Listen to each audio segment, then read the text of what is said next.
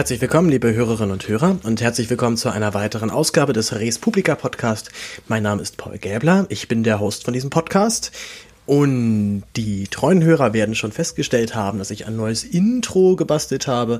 Es ist eigentlich immer noch dasselbe Intro wie davor, aber es ist neu aufgenommen, es ist ein bisschen anders gemischt und äh, generell ist es ein bisschen kürzer vor allem geworden. Das war dann doch irgendwann wichtig, denn ich habe irgendwann selber gemerkt, weil ich da doch meine Folgen immer wieder nochmal durchhöre, einfach schon um ähm, ja auch so Ms und Verstotterer und so weiter so ein bisschen auszumerzen. Das ist zwar unglaublich undankbar, seine eigene Podcast zu hören, aber doch relativ effektiv, weil man zum ersten Mal ist einem wirklich auffällt, wie häufig man man Ä macht und ich habe bestimmt auch jetzt schon wieder einmal Ä gemacht oder M und was auch immer.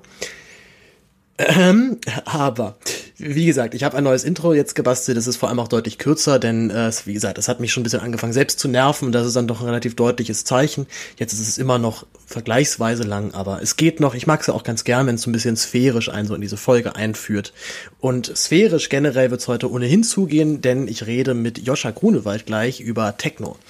Techno ist eine Musikrichtung, die wahrscheinlich jede, jeder kennt. Ich muss jetzt sie nicht großartig erklären, aber ich habe beim äh, Durchgucken etwas gefunden und zwar einen Ausschnitt aus Einspruch, Ausrufezeichen das ist eine Diskussionssendung von Sat1 gewesen. Ich glaube, so 90s Kids werden die wahrscheinlich alle kennen. Ich bin 92er geboren, aber ich war dann irgendwie zum, zum Jahrtausendwechsel, war ich dann irgendwie so sechs oder sieben. Also ich habe sie nicht mehr so richtig bewusst mitgekriegt. Äh, und es ist unglaublich witzig, denn man merkt dann doch noch irgendwie, okay, die, vielleicht waren die Leute doch noch ein bisschen spießiger insgesamt. Äh, wir hören auf jeden Fall einfach mal rein. Dieses Bum, Bum, Bum ist irgendwie nicht so mein Geschmack. Ja, vielleicht muss man auch besoffen sein und so, um da seinen Spaß dran zu haben. Naja, oder aber unter Drogen stehen. Und das ist ja einer der Hauptvorwürfe gegen die Techno-Szene. Deren Anhänger aber sagen unbeirrt, wisst ihr was, Leute, das ganze Leben ist eine Party. Bei uns ist Jürgen Lahrmann. Er ist Herausgeber der Szene-Zeitschrift Frontpage. Die Auflage liegt mittlerweile bei 60.000 Exemplaren. Er ist sich sicher, die nächsten 40 Jahre gehören Techno. Sabine, sie ist in der Ausbildung zur Grundstücksmaklerin, steht seit über zwei Jahren voll auf Techno. Techno ist Droge. Techno allein durch die Musik. Mit Techno bist du in der super Zukunft. Und Westbam, bürgerliche Name Maximilian Lenz, einer der populärsten Discjockeys in Deutschland. Er sagt, Techno, das ist eine kulturelle Revolution mit Musik und Kunst und Lebensgefühl. Einspruch. Jetzt dreht die Jugendszene endgültig voll durch. Bei uns ist Carsten Zinsieg. Er ist Moderator bei Radio Chemnitz, entschiedener Techno-Gegner. Er meint, diese hat etwas Krankes und ihre Anhänger sind Kleinbürger ohne Visionen. Thorsten Dorn ist Landesgeschäftsführer der Jungen Union in Berlin. Er hält nichts Techno-Anhängern und fragt, wann wollen die ihr Leben mal gestalten? Ich würde Techno am liebsten verbieten. Und Ted Herold, vor gut 30 Jahren, der deutsche Elvis, er lebt bis heute von seiner Rockmusik. Er hält Techno für überschätzt und meint, wenn das eine Rebellion sein soll, dann findet die nur im Keller statt. Ja, geil auf jeden Fall. Also vor allem, dass man äh, sich beim Publikum so ein bisschen verschätzt hat, scheinbar. Also man hat doch vielleicht auch ein bisschen zu viele Techno-Fans eingeladen oder die waren vielleicht aber auch nur ein bisschen lauter ist auf jeden Fall dann schon, also man muss sich halt fragen, okay, was, was sollte das für eine Sendung werden, wenn man irgendwie den Chef der Jungen Union zu, zu einer Diskussion über Techno einlädt. Aber gut, wahrscheinlich wollte man auch einfach genau diese Polarisierung haben und äh, ich empfehle es auf jeden Fall, es komplett zu gucken. Es ist ein äh, wunderschönes Zeitdokument und gerade wenn man halt dann sich so mit diesen Namen so ein bisschen auskennt, also Westbam, glaube ich, ist ja auch wahrscheinlich Leuten bekannt, die nicht unbedingt jetzt Techno hören. Äh, es ist natürlich unglaublich witzig, diese Leute zu sehen. Und ja, wie gesagt, wir werden das jetzt ganz ausführlich besprechen. Wir haben jetzt gleich anderthalb Stunden, die wir mit Joscha reden. Joscha selber macht Filmmusik, er hat auch selber früher aufgelegt, was natürlich praktisch ist, weil ich ihn dann auch dann aber bezüglich, äh, diesbezüglich nochmal dann viel besser ausfragen konnte. Ansonsten habe ich Podcast-News. Ja doch, ich habe ein paar Podcast-News. Also erstmal, sorry, ich weiß, der Zwei-Wochen-Rhythmus, der ist, äh, der ist jetzt irgendwie im Arsch. Das ist irgendwie so passiert. Ich kann mir auch nicht richtig genau erklären, wie es jetzt passiert ist, aber wie es halt eben so häufig ist, man wird nachlässig und dann belässt man es dabei. Aber ich muss auch zu meiner Entschuldigung tatsächlich sagen, dass ich echt viel zu tun habe, so generell. Und äh, das einfach dann manchmal nicht schaffe und ich möchte die Folgen nicht so schnell, schnell irgendwie dann machen. Also äh, ich könnte mir wahrscheinlich dann schon irgendwie alle zwei Wochen was aus den Fingern saugen. Allein schon, äh, alleine nur als Talkradio. Finde finde ich aber irgendwie nicht so sinnvoll, weil ich möchte wieder eine Folge machen, wenn ich da richtig Lust drauf habe und wenn ich da das Gefühl habe, da kommt dann jetzt was raus, was richtig gut ist und worauf ich dann stolz bin, wo ich sage, hier hört euch das an, das ist eine gute Folge. Ähm, wie gesagt, äh, deswegen diese Verzögerung jetzt und zurzeit mache ich ein Vollzeitpraktikum beim Tagesspiegel hier in Berlin, also die große, eine große überregionale Tageszeitung. Aber ist sie überregional, weiß ich gar nicht. Also auf jeden Fall kann man sie auch woanders kaufen als in Berlin. Das dürfte einigermaßen zählen. Ich bin da im Kulturbereich, also im Feuilleton. Das passt natürlich erstmal so ganz gut. Äh, auch wenn ich direkt sagen kann, dass Techno dort nicht unbedingt eine übergeordnete Rolle spielt, eher so weniger. Aber ich äh, hatte jetzt da meine ersten zwei Tage auch erst, also ist alles noch total frisch bin auch erstmal ganz, ganz positiv angetan. Also man ist dort sehr nett zu mir. Äh, allerdings, das habe ich dann doch auf jeden Fall so in meinem zweiten Tag, also am Freitag gemerkt, äh, man wird halt auch dann sehr in Ruhe gelassen. Also es läuft halt eher so ab, such dir irgendwie was aus, mach was dazu, schlag uns das vor und dann, dann mach halt ist äh, hat natürlich große Vorteile und gerade so für mich, weil ich doch schon das ganze also schon gerne so einfach in Ruhe so mein mein Kram mache und irgendwie dann was abliefere. Also für mich passt das an sich perfekt. Ich könnte mir schon vorstellen, dass es wahrscheinlich auch viele gibt, für die wäre das dann gar nichts, die würden damit gar nicht zurechtkommen ich finde es an sich jetzt schon mal ganz gut, obwohl, wie gesagt, am Freitag hatte ich dann schon die Situation, da sitze ich dann so an meinem Schreibtisch, so mein Sitznachbar hatte irgendwie überhaupt keinen Bock auf Gespräch und ja, man, es ist halt irgendwie auch Kultur, die Leute sind halt doch so ein bisschen eigener, was, äh, was ich auch bin, also eigentlich, eigentlich bin ich da unter meinesgleichen und fühle mich da auch so pudelwohl, aber gerade halt so das Eisbrechen ist dann noch ein bisschen schwierig. Ähm, und weil ich jetzt eben nicht so einen Aufgabenbereich habe, muss ich dann eben das mir alles so ein bisschen selbst erkämpfen, was ich da jetzt mache. Da bin ich aber einfach sehr gespannt, ähm, das wird aber vermutlich auch dazu führen, dass ich meine Podcast-Aktivität wieder, ähm, wieder so etwa auf dem Level behalten muss wie jetzt. Also ich hoffe, dass ich es einfach einmal pro Monat schaffe, also dass ich spätestens dann im, äh, im September wieder eine Folge am Start habe. Ich habe auf jeden Fall auch schon wieder viele Anfragen rausgeschickt. Also an Ideen und Konzepten mangelt es nicht. Allerdings ist zurzeit auch die, die Urlaubszeit ja und dann sind viele im Urlaub, sind viele nicht da und pipapo und man muss immer wieder mal nachhaken und das verführt irgendwie zu nichts und E-Mails äh, laufen ins Leere und so weiter. Also wir werden auf jeden Fall uns noch ein paar paar Mal wiederhören. Und zwar auf jeden Fall wieder im, äh, im Zweifach-Nerds-Podcast. Die Zweifach-Nerds, wer sie noch nicht kennt, das ist mein zweiter Podcast, den ich mit meinem sehr guten Freund Johannes mache. Wir besprechen dort analytisch Musik. Johannes ist studierter Musiktheoretiker, er hat Chorleitung studiert, also er kommt vorwiegend eher beruflich zumindest aus der Klassik und äh, ist ein absolutes Brain, was sowas angeht. Also er guckt sich halt ein, eine Partitur an und er kann halt eben sofort die Harmonik da drin erkennen und die erklären, was da passiert. Und dazu hat er eben dieses tolle Talent, dass er dir das in einem Sach, also dass er dir diesen komplexen Sachverhalt so erklärt, dass du es als Laie trotzdem irgendwie nachvollziehen kannst. Und wir tendenziell ähm, werden wir, also neigen wir dazu dann auch zu überfordern und das tun wir auch beim bewusst. Also wir benutzen halt dann, dann Begriffe wie Dominant Septakkord, äh, Tonika, Subdominante und so weiter, also die harmonischen Begriffe dann innerhalb der Musik. Das Schöne ist aber, dadurch, dass wir ein, ein E-Piano halt immer in der Sendung haben, können wir direkt dann auch aufzeigen, was dann jetzt die Tonika ist. Also die Tonika als die Grundtonart eines, eines Stückes. Und dadurch kann man, auch wenn man die Begriffe nicht kennt, zumindest glaube ich, grundlegend nachvollziehen, worum es da geht. Und wie gesagt, ähm, wir hatten, wir haben das auch debattiert von wegen, wie, wie nerdig machen wir das jetzt, beziehungsweise wie fachintern sprechen wir. Und ich wie gesagt, ich stehe schon dazu, dass ich das gut finde, auch mal überfordert zu werden. Äh, wenn ich den MintCorrect-Podcast höre, bin ich auch permanent überfordert, weil ich ganz viele Sachen überhaupt nicht verstehe, aber dann zumindest dann doch so grundlegend erschließen kann, worum es da geht. Und ich finde es auch immer wieder mal wichtig, äh, sich in einem Themengebiet auszusetzen, in dem man sich echt nicht auskennt und wo man auch wirklich kurz merkt, okay, ich komme hier nicht mit. Natürlich alles mit gewissen Grenzen. Es gibt da natürlich auch Vorträge, äh, auch musiktheoretischer Art, wo ich völlig aussteige, weil ich da überhaupt nicht mehr Bescheid weiß. Und ähm, das ist vielleicht auch ganz das Schöne bei dem Podcast. Johannes ist, wie gesagt, voll Profi. Ich bin Sven halt dann nur so halb, weil ich zwar aus einem, aus einem Haushalt komme, wo alle Musik machen, wirklich alle durch die Bank weg, alle beruflich irgendwie in der, in der Klassik irgendwie, äh, irgendwie verbunden und dementsprechend natürlich irgendwie viele Sachen trotzdem irgendwie weiß, aber sie nicht unbedingt perfekt dann so erklären kann und äh, vor allem natürlich nicht das theoretische, fundierte Wissen dazu habe. Die letzte Folge, die wir gemacht haben, ging um Avicii, die empfehle ich sehr. Die hat vor allem dafür gesorgt, das fand ich sehr schön, dass viele Leute die Avicii, ähnlich wie ich übrigens tatsächlich, eher so als den, den billigen, äh, komischen ähm, Chart Typi aus, äh, aus dem Radio halt an kannten, dann doch nach diesem Podcast gemerkt haben, dass in der Musik sehr, sehr viel mehr drinsteckt, als man eigentlich so denkt und dass der Typ vor allem wahnsinnig begabt war und vor allem es eben alles selbst gemacht hat. Also dieses Vorurteil, da ist doch eine große Industrie und die schreibt dann alles vor. Äh, die stimmt auch in vielen, vielen Bereichen. Es gibt viele Künstler, da ist das Team letztendlich der Künstler und der Künstler führt dann nur aus, aber bei Avicii war es tatsächlich ähm, ein guter Mix aus beidem. Also er hat sowohl die Songs selber geschrieben, als hat trotzdem aber ein Team immer um sich rum gehabt, was ihm, was ihm auch geholfen hat und auch gesagt hat, mach mal so und so und so. Und er wusste halt auch genau, ähm, das machen wir mal anders. Gut, ich glaube, jetzt ist genug erstmal erzählt worden. Wie gesagt, zweifach Nerds auf jeden Fall hören. Die zweite Folge, die erste Folge geht um die Beatles, die ist natürlich auch noch sehr gut. Ansonsten könnt ihr euch gerne mal alle meine anderen Folgen noch äh, anhören. Wie gesagt, ich empfehle sehr die Folge äh, fuck, ich glaube 21, ich glaube es war die vorletzte, genau. Äh, da rede ich mit dem großartigen Wolfgang M. Schmidt über das Buch Fabian von Erich Kästner. Äh, das ist bis jetzt auch meine mit Abstand erfolgreichste Folge, also zumindest was die Aufrufzahlen angeht.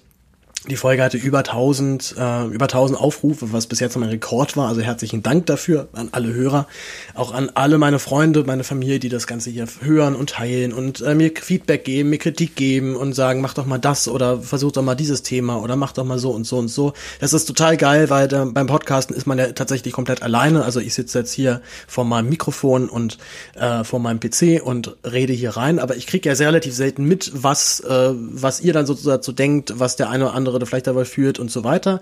Also ähm, immer gerne auch mitteilen. Ich habe jetzt auch immer wieder mal Fanpost gekriegt. Das ist, das geht wirklich runter wie Öl, ähm, wenn man halt irgendwie hört, dass Leute auf eine Folge warten. Also die letzte Folge ging, war, war mein der zweite Teil meines Reisetagebuches, das ich, was ich lange aufgeschoben hatte.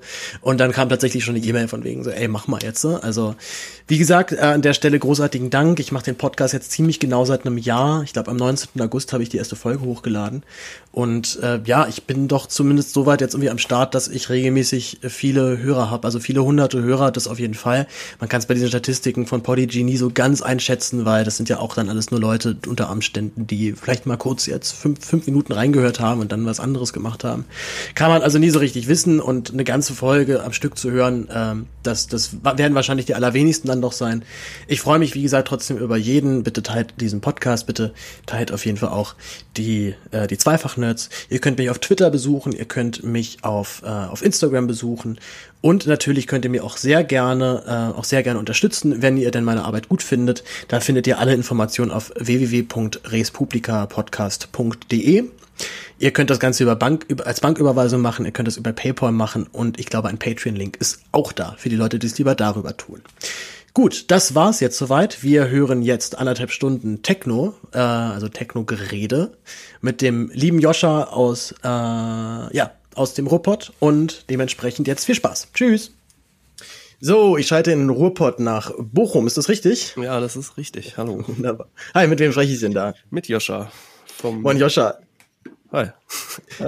du machst den, äh, du machst den Audio 4 Podcast, also ist, ist das korrekt? Genau, das ist korrekt. Also da bin ich, dessen mache ich zusammen mit dem Danny und der Christiane und wir reden über Podcast hören eigentlich. Also wir waren gar keine Podcaster, sondern haben uns zum ähm, haben Ihr seid Podcast, Podcast-Fans gewesen und genau, habt dann aber selber gepodcastet. Genau, wir haben uns auf das Subscribe getroffen, sind da auch auf, aus irgendwie, wobei ich habe da sogar noch ein bisschen gequatscht, irgendwie über funktionale Musik ähm, und habe da so einen Vortrag, will ich es nicht nennen, es war eher ein Gespräch mit ein paar Leuten, ähm, wo ich ein bisschen gesagt habe, halt, was so, was man irgendwie machen kann und ähm, da habe ich den Danny kennengelernt und die Christiane und irgendwie mit dem Danny hatte ich halt irgendwie abends bei so einem Bier den Gedanken, okay, wir hören irgendwie total viel Podcasts, so haben aber im Umfeld gar nicht so direkt so viele Leute, die auch so viel hören und wir wollen darüber mal sprechen und wieso machen wir das nicht einfach mal als Podcast und probieren einfach mal rum. Ja, ja. Und, und ja, aber so weiter gerade. Ihr seid, ihr seid dementsprechend auch aus der aufwachen Podcast-Blase so ein bisschen heraus. Danny oder? und ich auf jeden Fall, die Christiane gar nicht. Die, äh, Ach krass. Nee, nee, Ach, die krass, hat damit okay. gar nichts, gar nichts am Hut. Die ist, glaube ich, so in dieser Film, Film-Podcast-Blase, die, wo ich gelernt mhm. habe jetzt, dass es scheinbar auch relativ viele deutsche Film-Podcasts. Ja, ja, ja, ja, es gibt, ähm, da gibt sehr, sehr viele, ja. Genau. Aber tatsächlich halt auch sehr wenige, ähm, sehr wenig Musik-Podcasts, das habt ihr ja auch festgestellt. Und dadurch sind wir tatsächlich auch zusammengekommen. Also ich habe natürlich gehört, dass ihr das in den Audio 4 Podcast macht, aber du kennst es auch, man, es gibt so viele Podcasts, die man hören könnte. Man kommt nicht dazu, sich alle zu hören, die einem empfohlen werden. Nee. Allerdings hatte mir dann äh, Tilo geschickt, dass ihr unseren äh, meinen Zweifach-Nerds-Podcast besprochen habt. Oder beziehungsweise nicht nur meiner, ich mache den ja mit Johannes zusammen. Und es war einfach sehr, einfach wirklich sehr gutes und vor allem sehr konstruktives Feedback, wo ich mich sehr gefreut habe, weil ihr ähm, sowohl halt eben dann Sachen gelobt habt, als aber auch Sachen kritisiert habt. Äh, und dann aber auch gut kritisiert habt. Also ihr meintet ja zum Beispiel bei der Avicii-Folge hatte dir halt dann auch so ein bisschen so ein, so ein, sag mal, so eine Mix-Kritik gefehlt. Also wie, äh, wie mischt ähm, Avicii se seine Songs. Und ähm, andererseits, und das hat, hat mich halt sehr gefreut, habt ihr ja auch danach festgestellt, okay, es lohnt sich dann doch mehr, sich mit der Musik zu beschäftigen, als wir davor dachten. Und das ist natürlich wunderbar. Also genau das möchte ich ja mit meinem Podcast erreichen, besonders mit diesem Musikpodcast, dass man sich mit der Musik dann doch nochmal auseinandersetzt, weil man merkt, man hat da vielleicht ein paar Sachen doch noch nicht gehört, die man, die es, die es lohnenswert wären zu hören. Ja, definitiv. Also das ist gerade bei der Avicii-Folge ist mir das auf. Ich meine, Beatles habe ich natürlich auch gehört, irgendwie schon. Ähm, da ist das jetzt irgendwie jetzt keine Frage. Ähm, aber bei Avicii, mir war das schon immer bewusst, dass das jetzt nicht so, weil ich ja irgendwie auch aus dem musikalischen Bereich komme, so, dass das jetzt äh, nicht schlecht produzierte Musik ist, so, aber dann auch so, ich habe mich wenig dann natürlich irgendwie so intensiv, weil ich es einfach nicht gehört habe und ich höre es auch immer noch nicht, weil halt zum Beispiel die Sounds für mich total anstrengend sind. Ähm, äh, aber dass so von der Theorie her tatsächlich da dann doch einiges hinter hintersteckt, so ne, was äh, ich dadurch, dass ich es nicht gehört habe und äh, nicht irgendwie nicht analysiert habe, ähm, mir dann natürlich nicht aufgefallen ist. Und das war irgendwie eine sehr schöne Sache. Ich freue mich da auf jeden Fall auf weitere. Ja, sehr, wir, wir, wir, wir uns auch. Wir planen auch schon gerade die nächste Folge. Johannes aber noch im Urlaub. Ja. Wahrscheinlich wird's dann erst was Mitte, Ende August. Ähm, ja, was ich ähm, bei diesen, ähm, bei Vici hat vor allem halt im spannend fand, dass ich ja auch so bis zu zwei Wochen vor der Aufnahme überhaupt keine Ahnung hatte und dachte, es ist halt Radiopop und ist bestimmt nicht schlecht, gibt's Schlimmeres, aber es war, reicht mir jetzt auch schon. Und dann aber vor allem erstmal völlig überrascht, weil der Typ macht es tatsächlich selbst. Also der ja. war der, der, er war der Künstler, er hat die Songs geschrieben, er hatte ein Team um, er hatte Teams um sich rum und hat ist damit aber offen umgegangen. Ja. Das würde ich sagen. Auch, ne? Das hätte ich zum Beispiel nicht gedacht. Genau, ja. Also die, die, die Texte, ja, wie gesagt, man muss immer so ein bisschen aufpassen. Also wahrscheinlich würde man jetzt ganz, ganz genau nachforschen, wer dann konnte, könnte dann schon sein, dass dann irgendwie auch 50 Prozent der Lyrics nicht von ihm direkt sind. Aber ja. ich meine, trotzdem, er veröffentlicht sie ja dann unter seinem Namen und, sie, und er gibt sie so gesehen als seine Texte aus. Also wer, auch wenn er einen Song einkauft von einem Songwriter, der überhaupt nicht von ihm ist, ähm, steht er ja dann dementsprechend trotzdem ja. mit seinem Namen dahinter. Und äh, umso mehr tun ja dann halt diese Texte auf der neuen Platte richtig weh halt dann, weil er, man merkt, dass der, der Mann gekämpft hat und echt, dass es ihm wirklich richtig scheiße ging.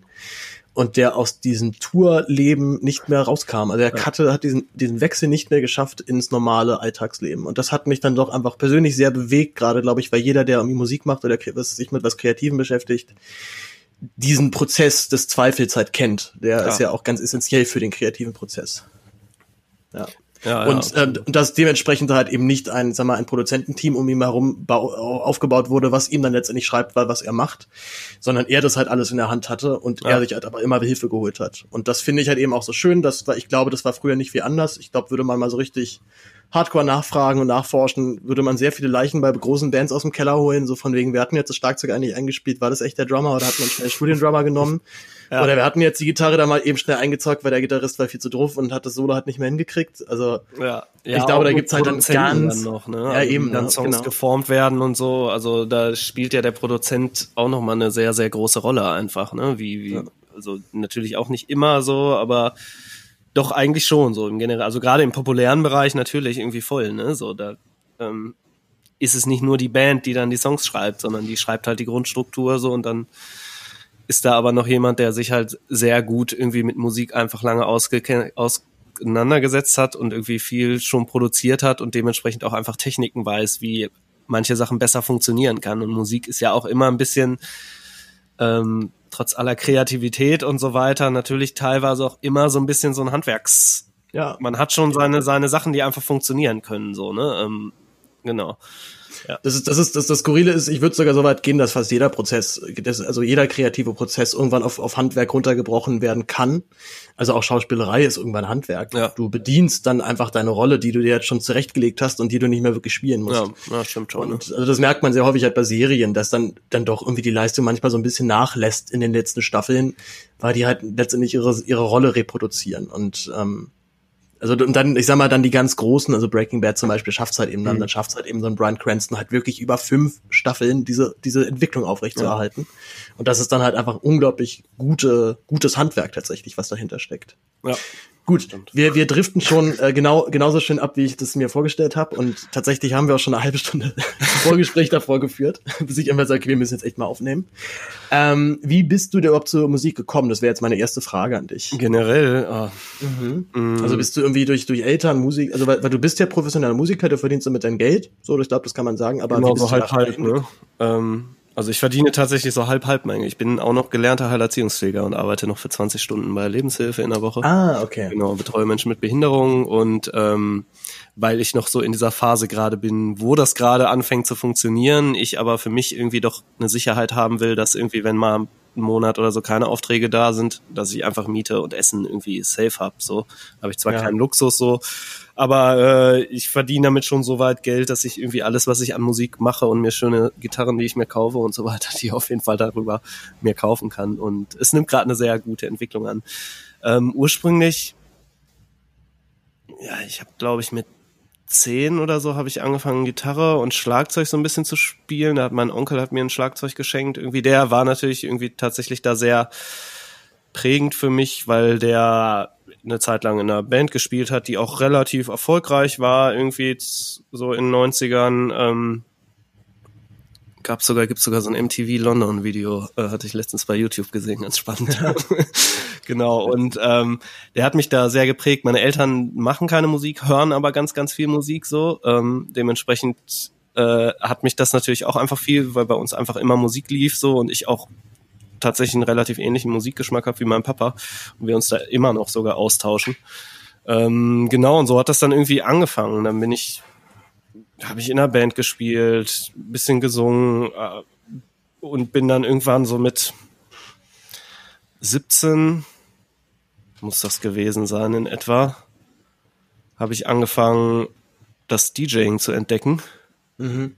Und habe auch schon vorher irgendwie immer mit dem Computer. Also ich habe schon so, ne, wann, wann meine Generation, ich habe so mit 13 oder 14 hatten wir, glaube ich, einen Computer und da habe ich dann irgendwie angefangen mit Fruity Loops und so irgendwie. Ich wollte ich wollte ich wollte wirklich ich wollte gerade wirklich Fruity Loops sagen tatsächlich. Das ist halt so das das Programm, was man am einfachsten relativ schnell versteht. Und, Genau, äh, so. wo man sofort loslegen kann. damit, und dann war es, glaube ich, Reason danach, dann irgendwie mal Cubase, dann Ableton und jetzt wieder Cubase schon eine lange Zeit, wie auch immer. Ähm, genau, habe dann mit 17 angefangen, irgendwie Platten zu kaufen und aufzulegen.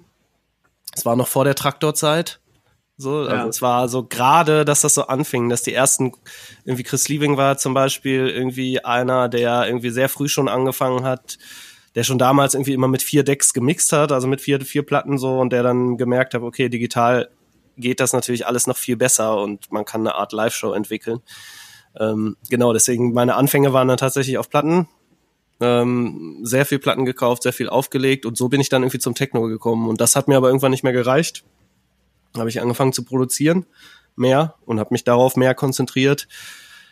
Genau, und dann hat sich das, hat mich das irgendwann so ein bisschen angeödet. Weil ich immer sehr viel, also ich höre halt auch echt nicht nur Techno, so eher weniger sogar, sondern ähm, sehr viel Rock und Klassik und Jazz und also wirklich sehr bunt gemischt, außer jetzt Ja. Schlager tatsächlich. Ähm, Das wird ja auch, auch immer, dass ich doch eigentlich die Musik richte, die ich dann doch immer aus, auslasse bei sowas. ja, das ist irgendwie schwierig für mich, da werde ich auch Weil- nicht mal mit. Ich, also ich würde auch sagen, es gibt auch, sag mal, etwas bessereren Schlager, definitiv. Und ich habe zum Beispiel auch mal Helene Fischer live erlebt, weil ich, also ich habe da gekennert in der, in Ja. der Mercedes-Benz-Arena, hatte da meine, ähm, mein, mein Ballroom, also so eine VIP-Bar und wir waren Mhm. halt irgendwie fünf Mitarbeiter und hatten 13 Gäste, die total lieb waren und es, also es war total entspannt. Ich konnte mir die Show relativ gut angucken, die meiste Zeit. Ja. Und musste danach zumindest feststellen, dass ich von, von, von Helene Fischer selber sehr angetan war. Also die macht eine krassen, die macht einfach einen richtig krassen, Das unglaublich Show, anstrengend ne? und Genau, aber gut. Sie Ja, macht es ja. einfach sehr, sehr gut. Das muss man halt einfach danach feststellen. Die Musik ist halt furcht, furchtbar. Ja. Die, also es gibt dann so ein, zwei Balladen, die waren dann irgendwie ganz nett so, aber der Rest war halt einfach echt grottig. Und die, aber interessanterweise, das muss man dann auch immer wieder feststellen, die Band, die sie halt am Start hat, ist natürlich super fett. So, das sind mega natürlich krasse alles Musiker. Profis, ne? Das sind Genau, alles studierte Leute, die halt irgendwie Genau. Auftragsmusiker letztendlich, ne? Genau, und die haben es natürlich mega drauf. So merkst du die ganze Zeit, die spielen natürlich weit unter ihrem Niveau. Und äh, sobald die Tour vorbei ist, gehen die halt wieder in ihren kleinen Jazzclub und zocken Ja. halt an den krassen Kram und äh, äh, freuen sich, dass sie immer wieder gefordert werden. Ne? Ja, ja, so läuft's letztlich, ne? Das ist dann der Probebereich irgendwie, ne, wo ähm, Ja. man dann so arbeitet. Ja klar, und das macht man halt zum Geld verdienen und auch das kann ja witzig sein. Also ich, ich kenne das ja so vom Schauspiel auch früher, dass man auch dann echt mal wieder Aufträge hat, wo das Projekt echt total Grütze ist und man weiß das auch von der ersten Minute, dass das total der Scheiß ist, den Ja. man hier dreht. Oder was heißt Scheiß, aber halt Zeug, was man jetzt nicht unbedingt braucht.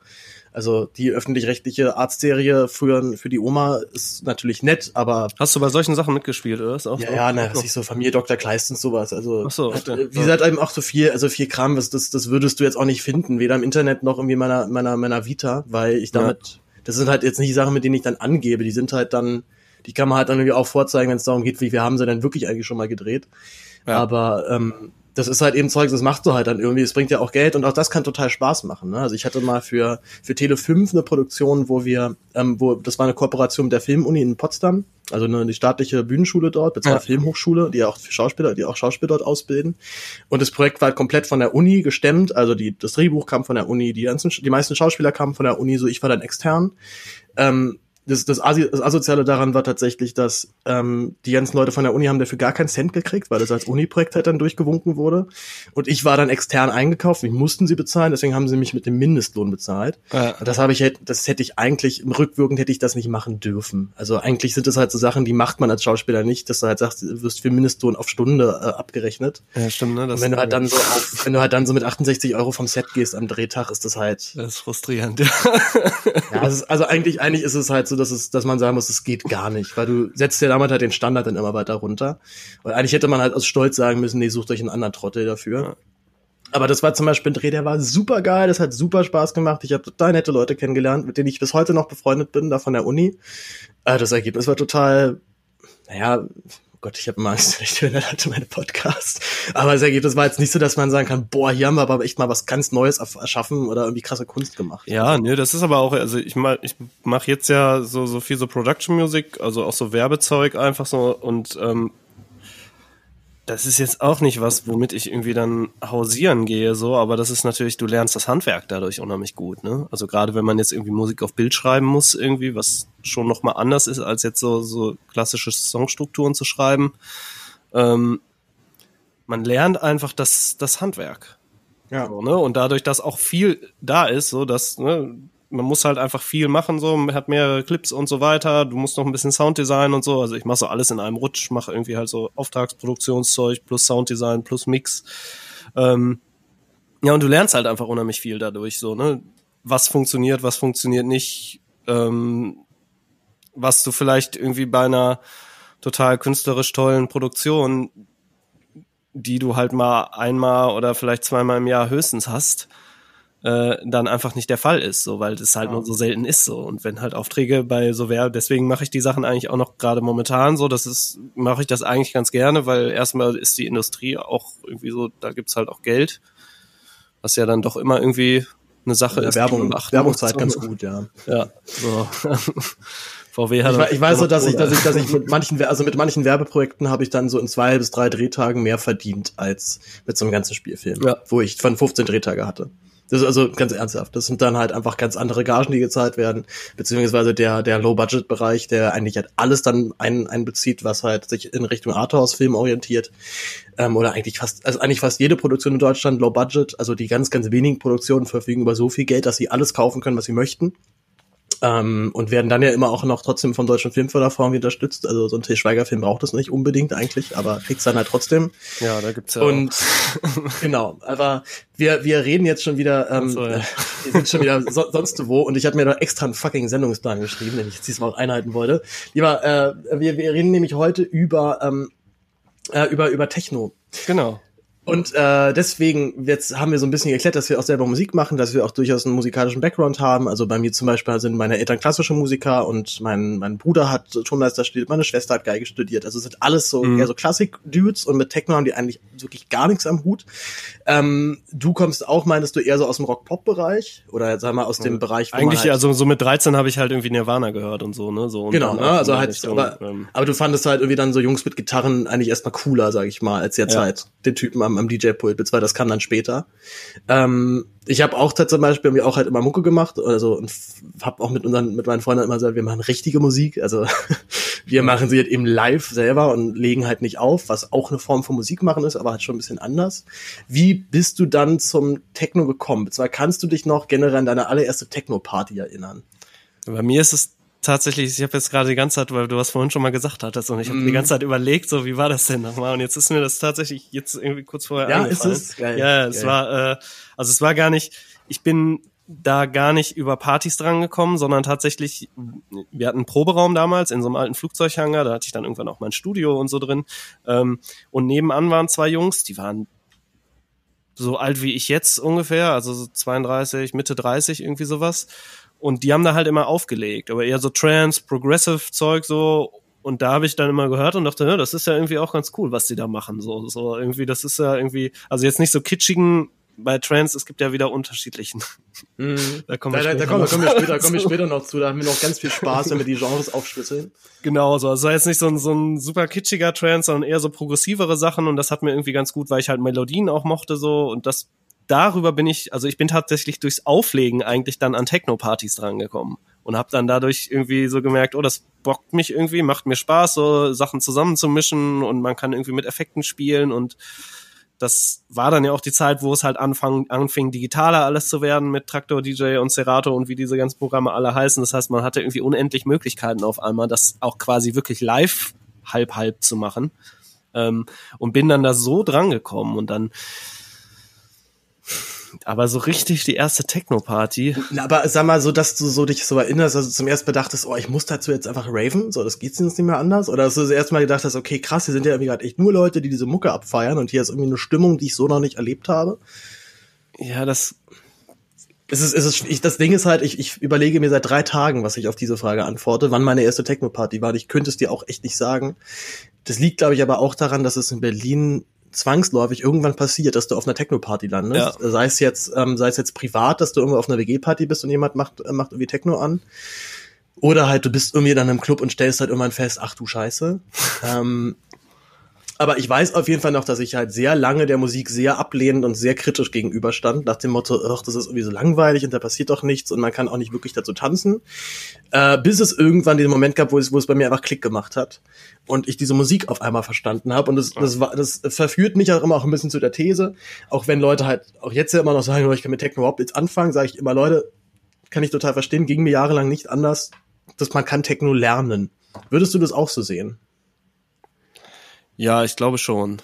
Also auch wenn es bei mir tatsächlich wirklich nicht so war, weil ich halt eigentlich irgendwie dadurch durch mein Musikinteresse übers Auflegen an Techno-Partys, also genau äh, mhm. äh, quasi diesen so, ich, ich war tatsächlich jemand, der dann von, wo man dann das erste Mal irgendwie in so Diskurs wirklich gegangen ist, irgendwie mit 17 oder sowas, so, was dann eher so, also weil ich halt vom Land komme, ne, dann, ähm, wo dann halt so, wo ich mir immer eher angeguckt habe, was macht der DJ denn da eigentlich? Also so ist es, hat's bei mir dann eher funktioniert, bis ich dann, glaube ich, irgendwann mal, ich glaube, so die erste exzessivere Party war dann tatsächlich irgendwie so irgendeine die erste, Ecstasy, die erste exzessive Party.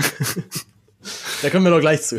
Ja, irgend so ein, so ein Hard-Techno-Ding im Fusion im Münster dürfte das gewesen sein. Also das war schon ziemlich roher, roher, brutaler Techno, ähm, der mich dann völlig aus dem, wo ich gedacht hat, was ist das denn hier? Ähm, das ist ja völligst abgefahren. Ähm, also wo dann wirklich nur dunkel und Stroboskop und ein bisschen Nebel und sonst einfach nur Lautstärke und damals war es auch noch nicht so. Heute legt man ja auch tatsächlich zu Recht, finde ich, auch mehr Wert auf die Anlage, dass der Sound auch gut ist. Mhm. Ähm, das war da noch nicht so exzessiv so, das muss, da war es eher so Hauptsache laut so und die Musik war halt eh, weil das eher so in diesem härteren Techno-Bereich war und damals war es auch noch, oder ich sag damals, so lange ist es ja doch, das sind so zwölf Jahre oder sowas mhm. dürfte das her sein. Ähm, Du bist, du bist Ende 20 dementsprechend, oder? oder ich bin äh, ja 32, ich bin 87. 32. Also das ja, war so mit, mit 18, 19 oder so, 19 muss das gewesen sein. Ähm, und da war die Musik natürlich auch noch viel schneller. Also äh, mhm. äh, so, ich meine, in den 90ern war es noch schneller. Da war das alles irgendwie bei 150 BPM oder 140 BPM. Mittlerweile sind ja die Tracks wesentlich langsamer. Ja, ja, deutlich. Was nicht unbedingt die Härte wegnehmen muss. So, ähm, ne, man kann trotzdem harte Musik, aber es war halt einfach Schrammeltechno, kann man schon so sagen. ähm, Gerade so dieses, ja, es gab so Partys Acid Wars und Tanz der Teufel und die Namen sagen es eigentlich schon. Mhm. ähm, ja, das war, glaube ich, so, das waren so die ersten Partys, wo mir so gedacht wurde, das ist ja völligst abgefahren und hier tanzt irgendwie der Typ mit dem Anzug neben mir so und geht total ab und es ist irgendwie völlig egal, ähm, ja. wer da gerade tanzt. Man macht einfach irgendwie was und es ist auch egal, wie du tanzt und überhaupt. Es ist alles egal. So, das war, das hat mich immer sehr beeindruckt. Ja. Das war tatsächlich aber auch der, das, was ich gelernt habe, wo es bei mir dann Klick gemacht hat, als ich wirklich gemerkt habe, ich, also ich hatte ganz lange mal ganz große Hemmung zu tanzen, überhaupt. Also auch auf Partys. Ja, auch, ich auch, ähm, nämlich, genau. Bei, äh, also gerade und gerade wenn es halt irgendwie dann so Partys sind, wo es dann auch, wo auch Musik gespielt wird, wo man, wo man auch schon einen gewissen Tanzskill irgendwie haben muss, um ja. diese Musik dann auch entsprechend austanzen zu können. Also ich sag mal, du kannst natürlich auf einer Salsa Party natürlich, ähm, oder ich war ja auch immer wieder mal in Südamerika, natürlich kann man sich dann auch da so reinwagen Und dann als der lustige Gringo hat dann irgendwie so versuchen, schlecht mit dem Hüften und dem Arsch zu wackeln. Und das finden die auch immer sehr süß und so, aber natürlich machst du dich ein bisschen, ein bisschen zum Affen dabei. Ja.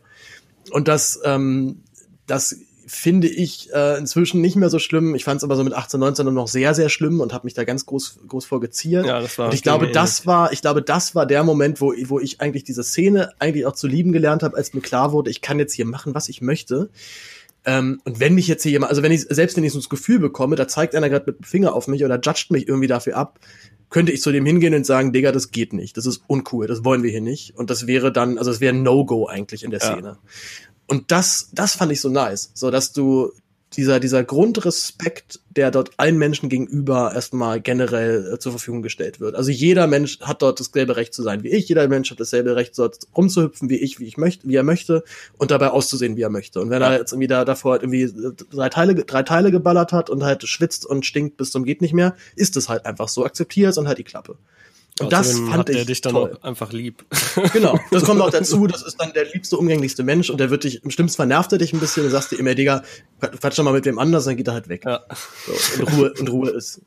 Und bei besoffenen Leuten kommen, kommen halt immer noch so ein paar andere Gefahren oder Faktoren. Ja. Das ist auch ja, so ein Ding. Ja. Also das ist auch wirklich das so, gerade so irgendwie, ich will jetzt auch nicht irgendwie über Schlager oder so abhaten, aber gerade auf solchen Partys, wenn man sich irgendwie oh, Bierbörse oder wie diese ganzen Sachen heißen, oh, dieser Umgang ist so ekelhaft irgendwie, muss ich sagen, meistens da so. Das hat mir immer, ich fand besoffene Menschen waren immer irgendwie die anstrengendsten und irgendwie ist eigentlich mit die schlimmste Droge Alkohol ja. ähm, nach meinem Empfinden. Zumindestens was das Auftreten von Leuten dann angeht jetzt. Ja, diese ja, Gruppendynamiken, so, genau. diese Gruppendynamiken, die sich dann entwickeln, ja. können, können sehr gefährlich sein. Also ich, ich sag mal, ich kenne halt dann so, sag mal, sehr aufdringliche Männergruppen vor allem, äh, besonders halt an Frauen gegenüber extrem aufdringlich.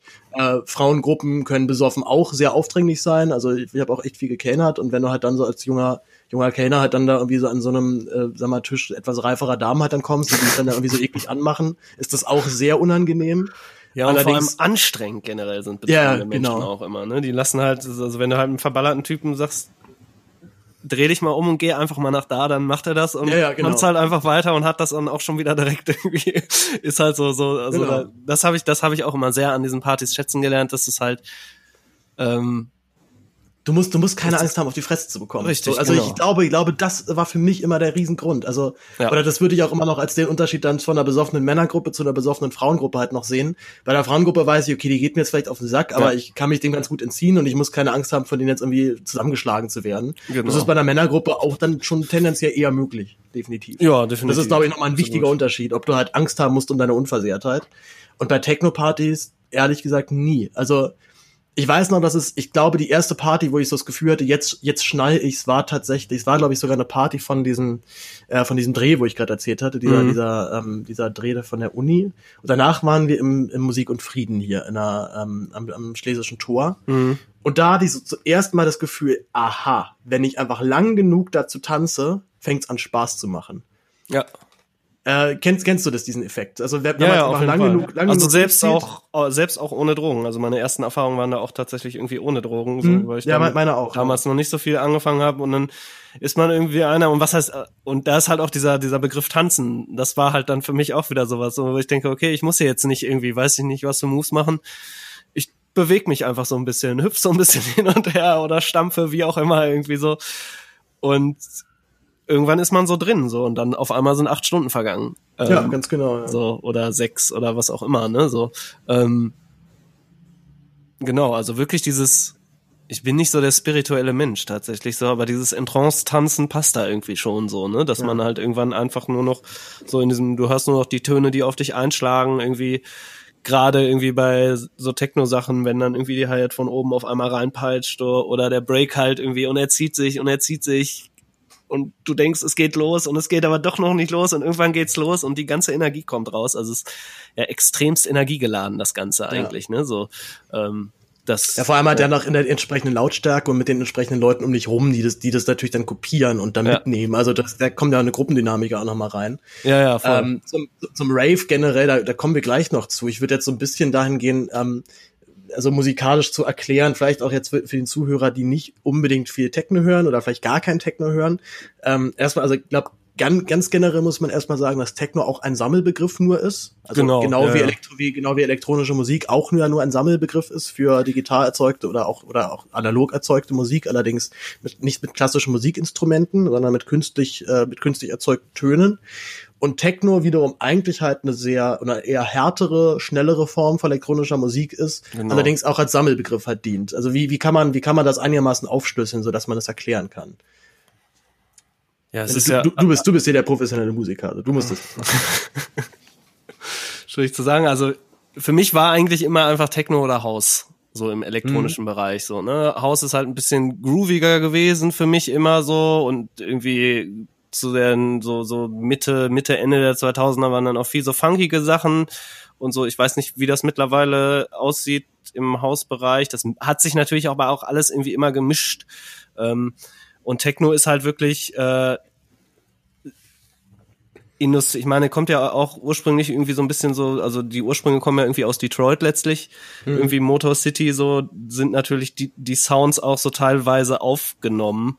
Äh, ne, so es gab dann die erste TR-808 und die 909 und den TB303, das sind alles ne, Drumcomputer und ähm, Synthesizer, die halt ganz für spezielle Sounds gesorgt haben, wie irgendwie im Rock eine Stratocaster oder sowas äh, von Fender. Ähm, Und die, die dann auch zur Zeit lang so auf jeder zweiten Techno-Hausplatte irgendwie dann drauf waren, ne? Also, Immer noch. Oder eigentlich also auf eine, eine also. 808 hörst du eigentlich, würde ich jetzt behaupten, fast auf jeder Elektronik, also so, so, also ich meine, selbst im Hip-Hop und so weiter, gibt's ja einfach überall zu hören, so diese Dinger. Ich hatte mal mit dem ein Interview damals mit dem Juan Atkins oder so heißt, da ist auch so ein Detroit-Urvater des Technos. Ähm, wie dann da aber auch, also der Haus kam aus Chicago, Techno aus Detroit und weil dann die DJs untereinander die Synthesizer getauscht haben, wie dann der dieser TB303 Sound zum Beispiel mal in den Haus eingeflossen ist, weil halt irgendwann mal einfach dem anderen DJ halt den Synthesizer geliehen hat und so quasi ich meine, das waren früher ein paar Leute, die das gemacht haben, so, ne? Es wurde dann irgendwann größer, dann kam das nach London mit Acid House und so weiter und hat sich dann auch in Deutschland, in Berlin ja irgendwie Anfang der 90er oder Ende der 80er irgendwie ausgebreitet. Generell basiert aber, äh, um nochmal so auf diese Grundzüge zu kommen, weil ich schon wieder so ein bisschen ausschweife. Nee, Also das es- ist genau richtig. Das ist genau, das ist genau perfekt. ähm, es sind ja meistens immer vier Viertel Beats. Also du hast ne vier Takte, äh, Quatsch, ein Takt und da wird viermal die Bassdrum gespielt, eins, bam, bam, bam, bam, dann gibt's noch irgendwie, dann kommt meist eine, eine, eine Offbeat halt. Ganz genau, Genau, ja. also das ist es im Prinzip schon. Und der ist, und die Snare dann auf die zwei und die Genau, vier, bitte. genau so. Also ein sehr, sehr simpler Beat, der halt irgendwie ähm, ja, auf den tatsächlich dann wirklich auch jeder tanzen kann. Weil das haben wir irgendwie alle in uns. Ne? Diese Vierviertel, diesen Vierviertelbeat. Also erstmal sind wir den durch die Musik natürlich sowieso gewöhnt, weil generell diese Taktart natürlich auch in der meisten Popmusik irgendwie Standard ist. So, ne? Es gibt weniger, also es, ne, es gibt natürlich Musik, die irgendwie in anderen Taktarten geschrieben ist, gerade jetzt im Jazz, da wird's dann irgendwann auch äh, undurchsichtig. Ähm, aber generell im populären Bereich ist es natürlich schon so, dass einfach viel dieser Vierviertelbeat verwendet wird, so. Und dann kommt da irgendwie eine Bassline drunter und ein Synthesizer-Sound und dann mischt man das ein bisschen so und das ist dann dieses Fundament, so. Und das kannst du halt stundenlang machen. Ähm, und es kam natürlich auch von Leuten, die halt nicht irgendwie studierte Musiker oder sowas waren, ne, sondern die halt einfach irgendwie da Lust drauf hatten, irgendwie vielleicht sogar vom Hip-Hop kamen, teilweise auch so ein bisschen, ich meine, so aus dem Funk und so ist es ja auch schon, dass da teilweise diese Vierviertel-Sachen waren, was dann irgendwie in Chicago so ein bisschen. Ja, die ganze, die ganze Disco-Musik ja genau. generell, ne? Das hat sich ja alles so ein bisschen, das war so ein fließender Übergang, so, ne, und dieser Detroit-Sound lief dann halt so dadurch irgendwie, dass das alles ein bisschen roher dort war, so war dann auch, waren die Gemüter der Leute, die irgendwie, die haben halt alle irgendwie in der Autoindustrie gearbeitet und so weiter, da am Fließband und haben natürlich dann diesen ganzen Maschinensound auch so ein bisschen übertragen einfach, ne, auf die, ähm, Es gibt, es gibt eine sehr gute Netflix-Doku zu dem ganzen Thema, nämlich What We Started. Das ist, glaube ich, 90 Minuten und es wird einmal mal von der Wurzel auf erklärt, wie diese, also generell wie EDM-Musik entstanden ist. Das ist Ja. ja auch wiederum als nur ein Übergriff, also Electronic Dance Music, äh, zu der dann auch halt, sag ich mal, ein Star wie Avicii zählt. genau. aber eben halt dann auch ein Frankie Knuckles, der, äh, der Urvater des Techno, der im Warehouse in Chicago Ja. da sein, den Haus erfunden hat, mehr oder weniger. Genau, das waren die Jungs so, wovon denen ich Mhm. auch der, ich, ich weiß nicht, ob der Juan oder Juan J-U-A-N, weiß ich nicht, Juan, wie das, ne? Juan, ja, Atkins Äh, auf jeden Fall. die Das ist auch die dieselbe Wert Ära. darauf, dass man ja. Spanisch ausspricht. Ja. so. Ähm, Ähm, ja, genau, aber diese, und genau, und also das, das krasseste von dieser Doku fand ich tatsächlich, dass man wieder checkt, krass, diese Musik war eigentlich mal schwarz. Ja, Schon ja, wieder. ja, auf jeden Fall, Schon auf wieder, jeden schon Fall. wieder haben, haben Schwarze eine Musik, Musikstil erfunden aus dem Underground und dann wurde es irgendwann halt weiß und äh, wurde zu Gate.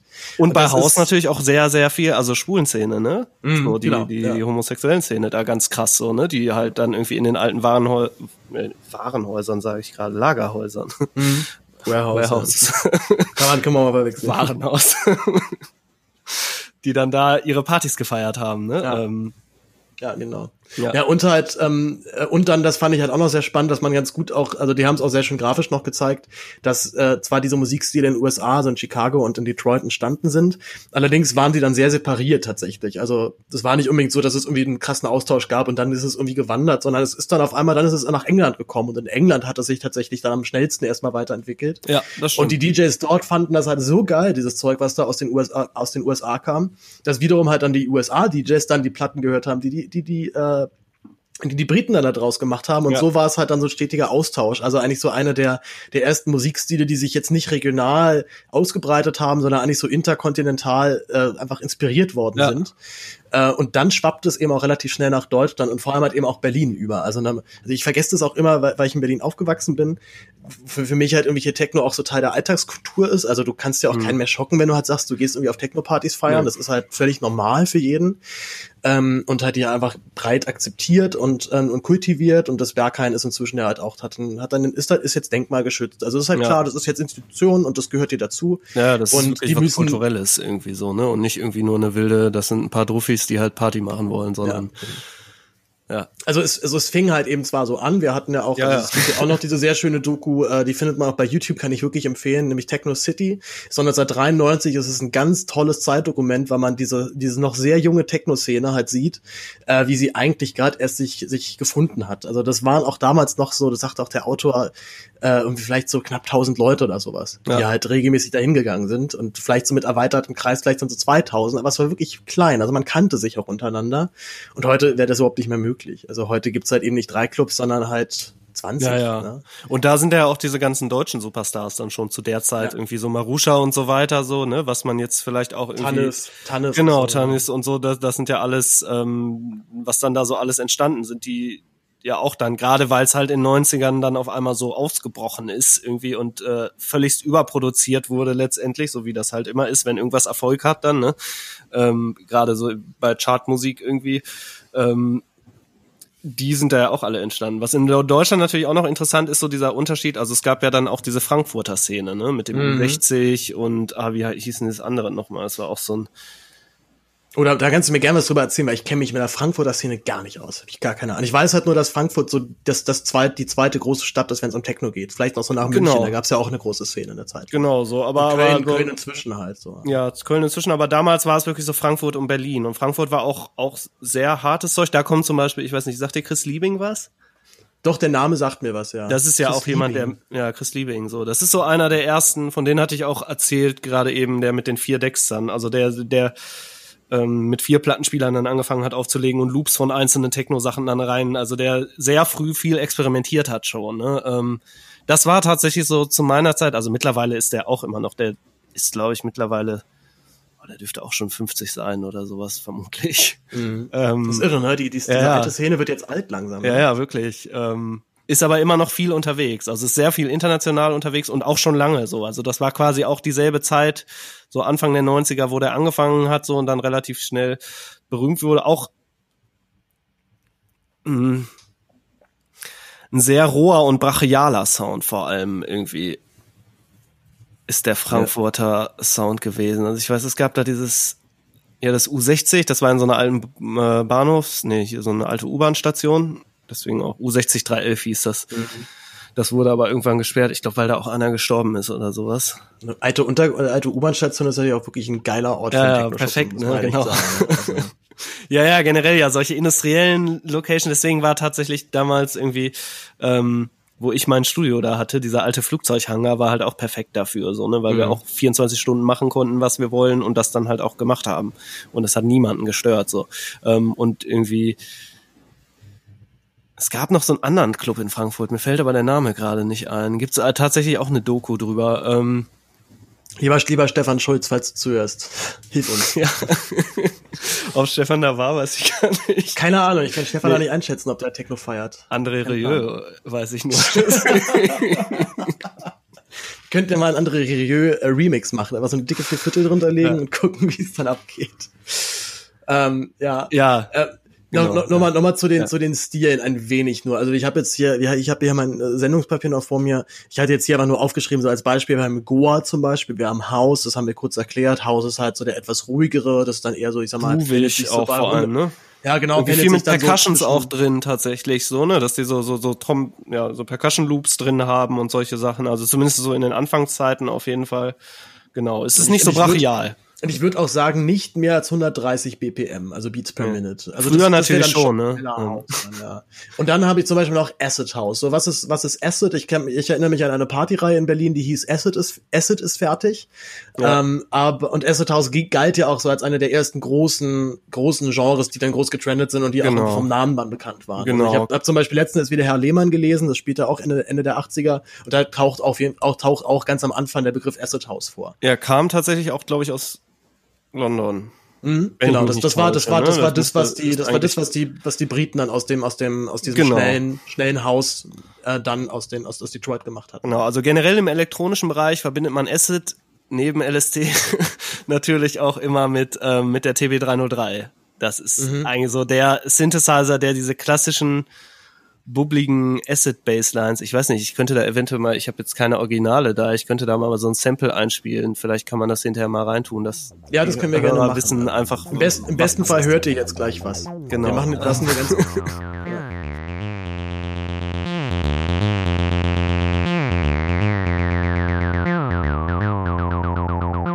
ja, diese bobbligen für mich hört sich das wirklich nach Acid an. Ich weiß nicht, ob das jetzt, wäre mal interessant von Leuten zu wissen, die das noch nie gehört haben, ob die dann auch denken, jo, das klingt nach Acid. Ähm, ja, ich glaube, man müsste erstmal erklären, was Acid ist. Ne? Also es, es steht halt eben auch, oder ist auch ein, ein, ein Slangwort für, ähm, na, für, für LSD. Also ja. es da, geht damit auf jeden Fall einher. Und ich glaube, was du halt meinst, ist halt, dass es, also ich sag mal, ein bisschen bisschen brachial und sagen, sagen wir mal nicht natürlich oder nicht so klingt, wie, wie wir uns jetzt einen rein sauberen Synthesizer-Sound vorstellen. Sie sind halt gewollt entfremdet und klingen genau, zumindest so eigenartig und nicht, also sagen wir mal nicht von dieser Welt so ein bisschen. Ja, genau, so viel so Resonanz drin, ein bisschen quiekig da ist auch ganz interessant, das ist zum Beispiel, also um nochmal auf diesen wirklichen Synth, diesen 303 zurückzukommen, der halt diesen Sound so geprägt hat.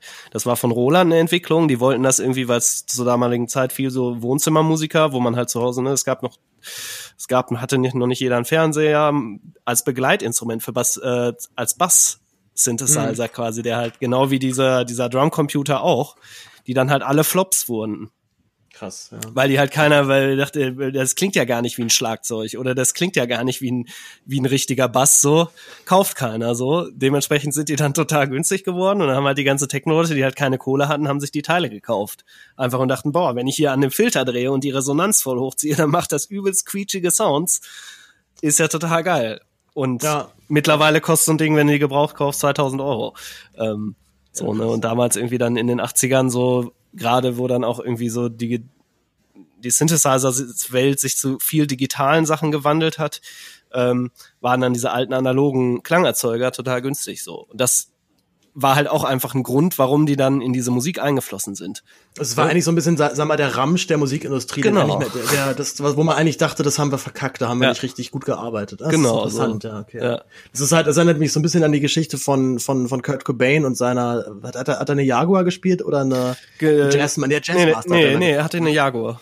Jaguar, Jaguar, ne? genau, genau. aber die, die ja, sieht der Jazzmaster ja sehr ähnlich. Genau, ja, die hat Und die hatte auch nur deswegen halt gespielt, weil sie halt in irgendeinem Antiquitätengeschäft halt irgendwie rumstand und spottbillig war, wo es eigentlich eine sehr gut gearbeitete und sehr teure Gitarre eigentlich mal war. Aber dieses Jaguar-Modell einfach so, so aus, so aus der Mode war, das hat irgendwie keiner gekauft. Ja, hat ich sich hab, auch hab, nicht richtig verkauft irgendwie. Nee, hat, hat sich nie wirklich verkauft. Also ich habe ich hab, hab ich auch mal einmal eine, eine Jazzmaster bestellt gehabt bei Thomann, hatte sie dann auch da und habe sie eine Woche angespielt, habe auch gemerkt, nee, das ist das ist es nicht. Das Meins ist es voll. Ich habe eine Jazzmaster, ich liebe sie. Ähm. Also ja, das also ich, ich fand das Ding schon geil, aber das Ding war nicht geil. Also das war, das war, glaube ich, eine Squire auch. Also wahrscheinlich die von Fender wäre vielleicht noch ein dicken Fetter gewesen, aber ja, wobei äh, ich auch hat sich, hat sich nicht, an, hat sich nicht angefühlt. Ja, ja, aber das ist natürlich auch immer bei Gitarren ja generell immer ein sehr persönliches Ding. Also man muss die ja, Instrumente voll. einfach spielen. So, ich habe auch eine Squire tatsächlich, irgendwie so ein J Messics Modell.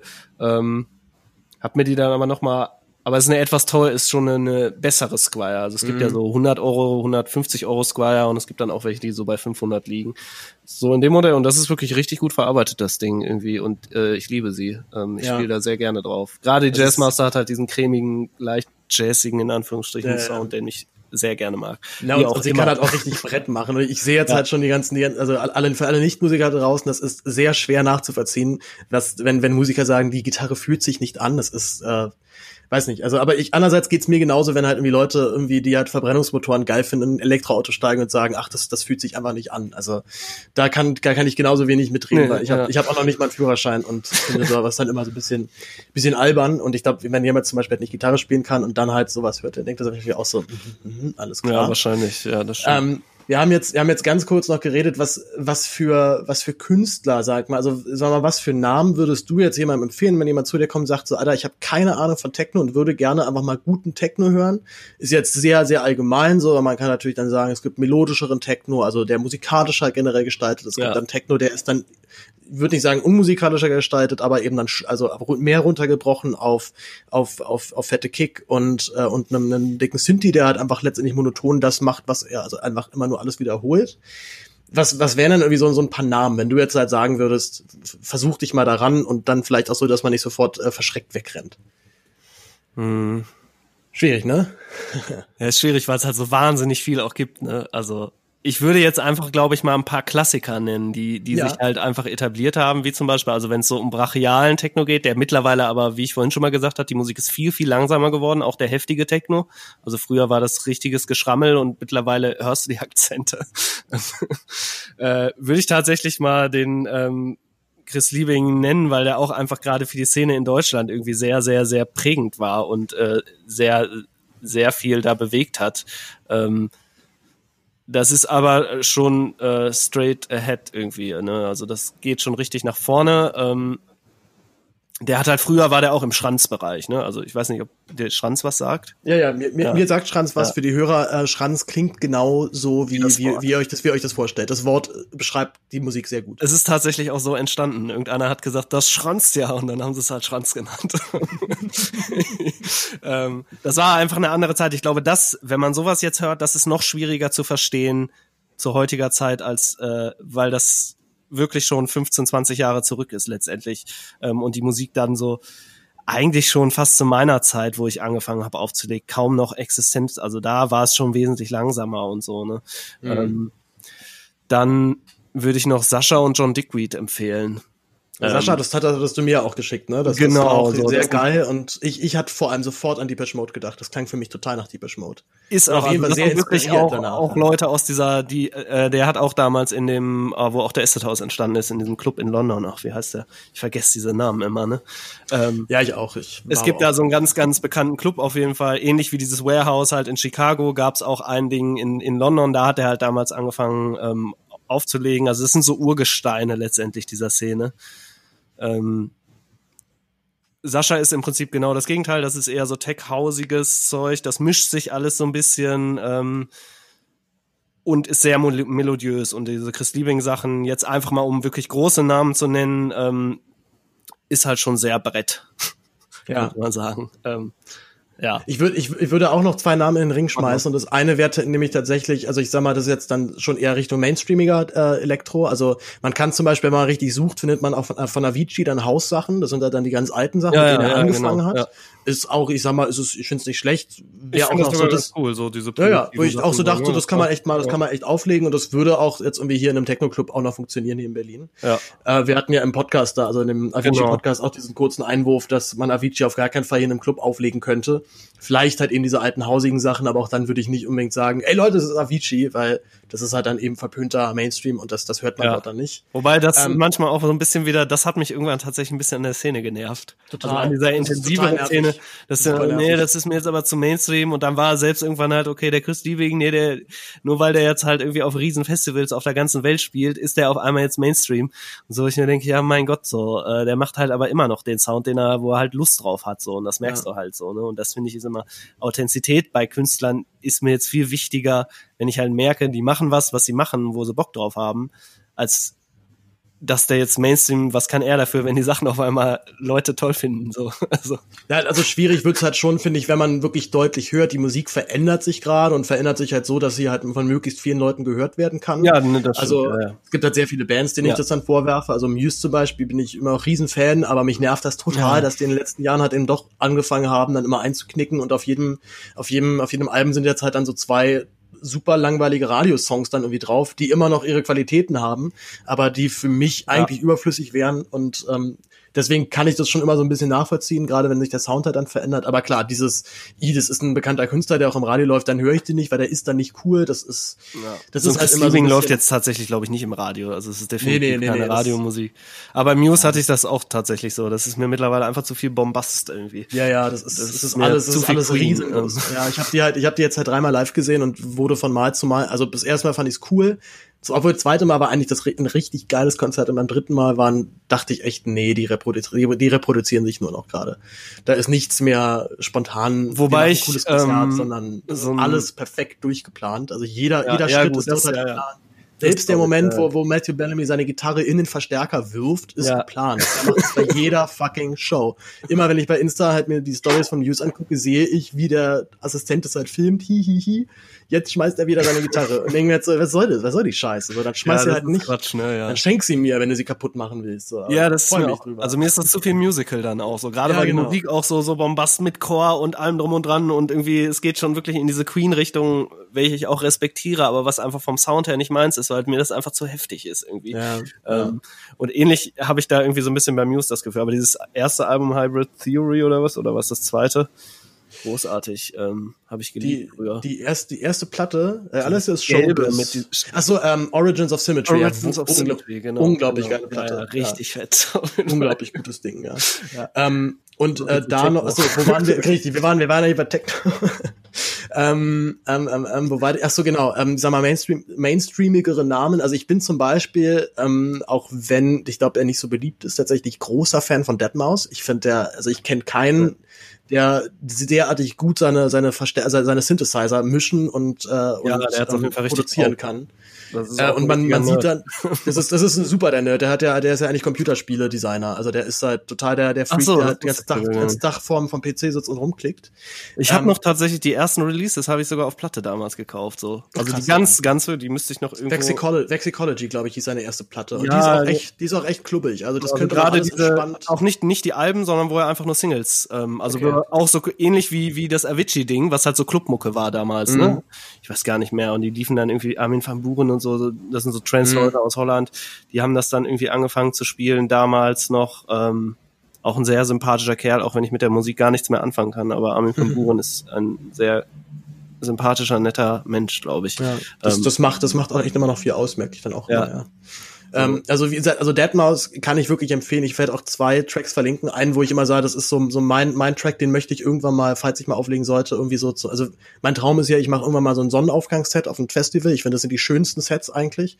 Und bin ja. immer wahnsinnig enttäuscht, wenn die DJs das, das Potenzial von, von so einem Moment nicht, äh, nicht wahrnehmen oder ja. nicht, nicht annehmen. Dass jetzt einfach jetzt gerade die Sonne aufgeht und jetzt muss ein Track kommen, der dazu passt, der diese Stimmung hier beschreibt. Also ich war ja ein paar Mal schon auf dem Art Lake und auch auf der Vier. Das ist ein sehr schönes Gelände mit einem großen alten Baggersee.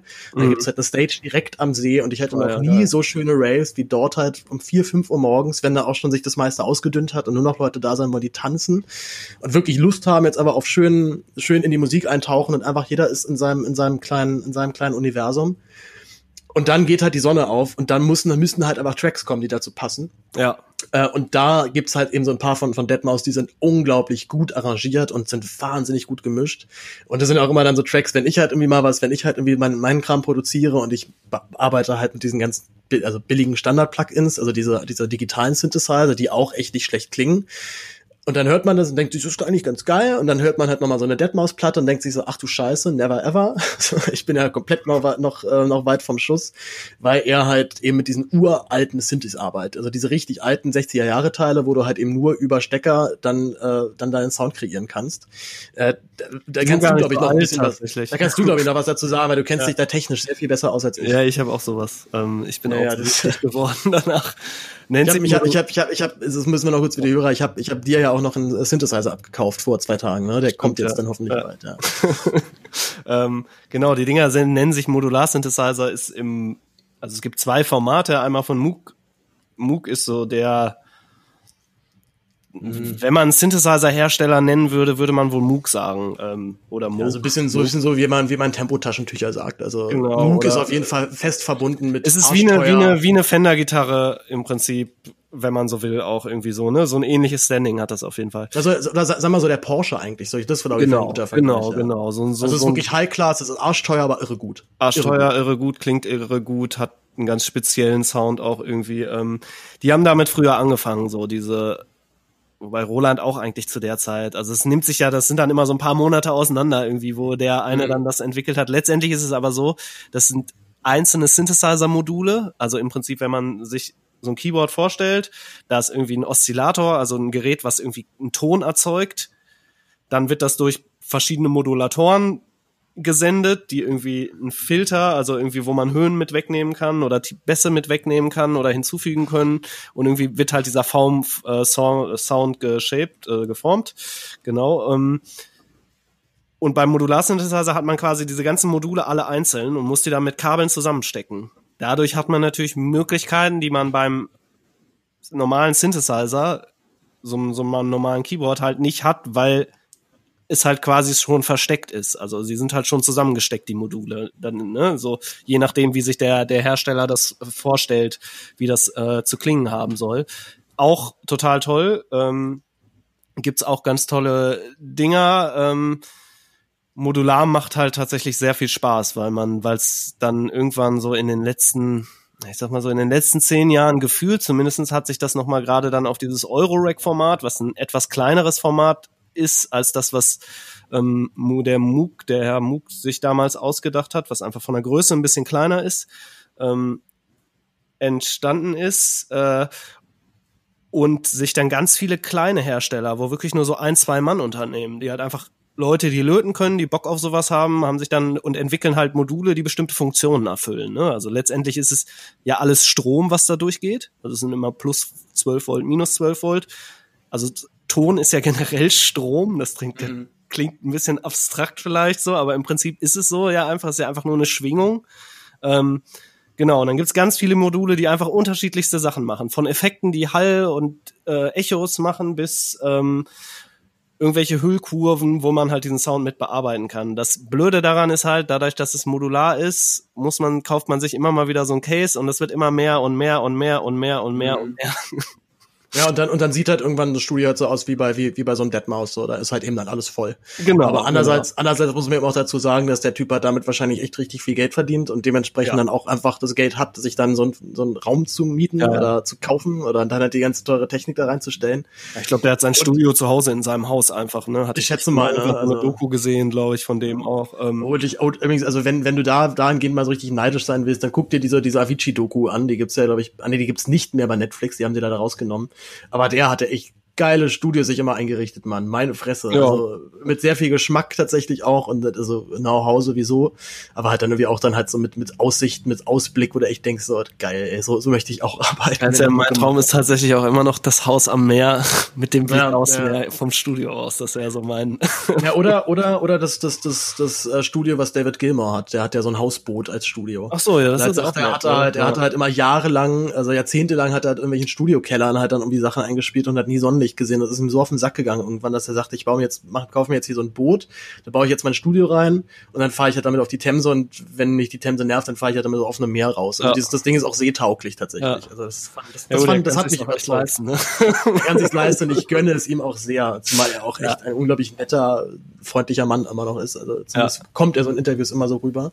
Okay, wir haben so ein bisschen, ich habe ich hab nämlich hier in diesem Blog, was ist Techno, was ist nicht Techno, so. reingeschrieben. Ein Ding der Unmöglichkeit, der Part darf nicht zu viel Zeit in Anspruch Anspruch nehmen, weil wie gesagt, also das die ganze Subgenres einmal aufzuschlüsseln, da könnten, da müssten wir hätten könnten wir ein eigenes Format wahrscheinlich zu machen. Wahrscheinlich, da könnte man Frage. tatsächlich einen Podcast zu machen, was Ja, es alle genau. für verschiedene Techno-Genres. Also nach dem Motto, wir gehen einfach mal alles an elektronischer Musik durch. Das, das, das ist, das ist wahrscheinlich eine Lebensaufgabe. Und dazu kommt halt auch noch, dass das ist auch immer sehr störend, dass sich dann teilweise auch, also es gibt da manchmal auch so Fälle, dass du dann äh, denselben Begriff hast für unterschiedliche Stile. Also Ja. Zum Beispiel, so Dubstep zum Beispiel kam ja irgendwie vor einigen Jahren halt dann Ja. auf, äh, so als dann irgendwie so, so Skrillex und sowas dann irgendwie groß rauskam. Und eigentlich gab es aber den Begriff Dubstep halt schon für gesampelte Hip-Hop-Platten aus den 70er, Ja. 80er Jahren. Und deswegen wurde auch von vielen Leuten gesagt, eigentlich müsste man es Bro-Step nennen. Also Ja, gerade die Skrillex-Sachen und so, ne? Es gab da vorher eigentlich noch so in London auch, also kommt ja natürlich auch, ich meine, diese gebrochenen Beats ist ja alles UK eigentlich auch viel, ne? Ähm, Mhm.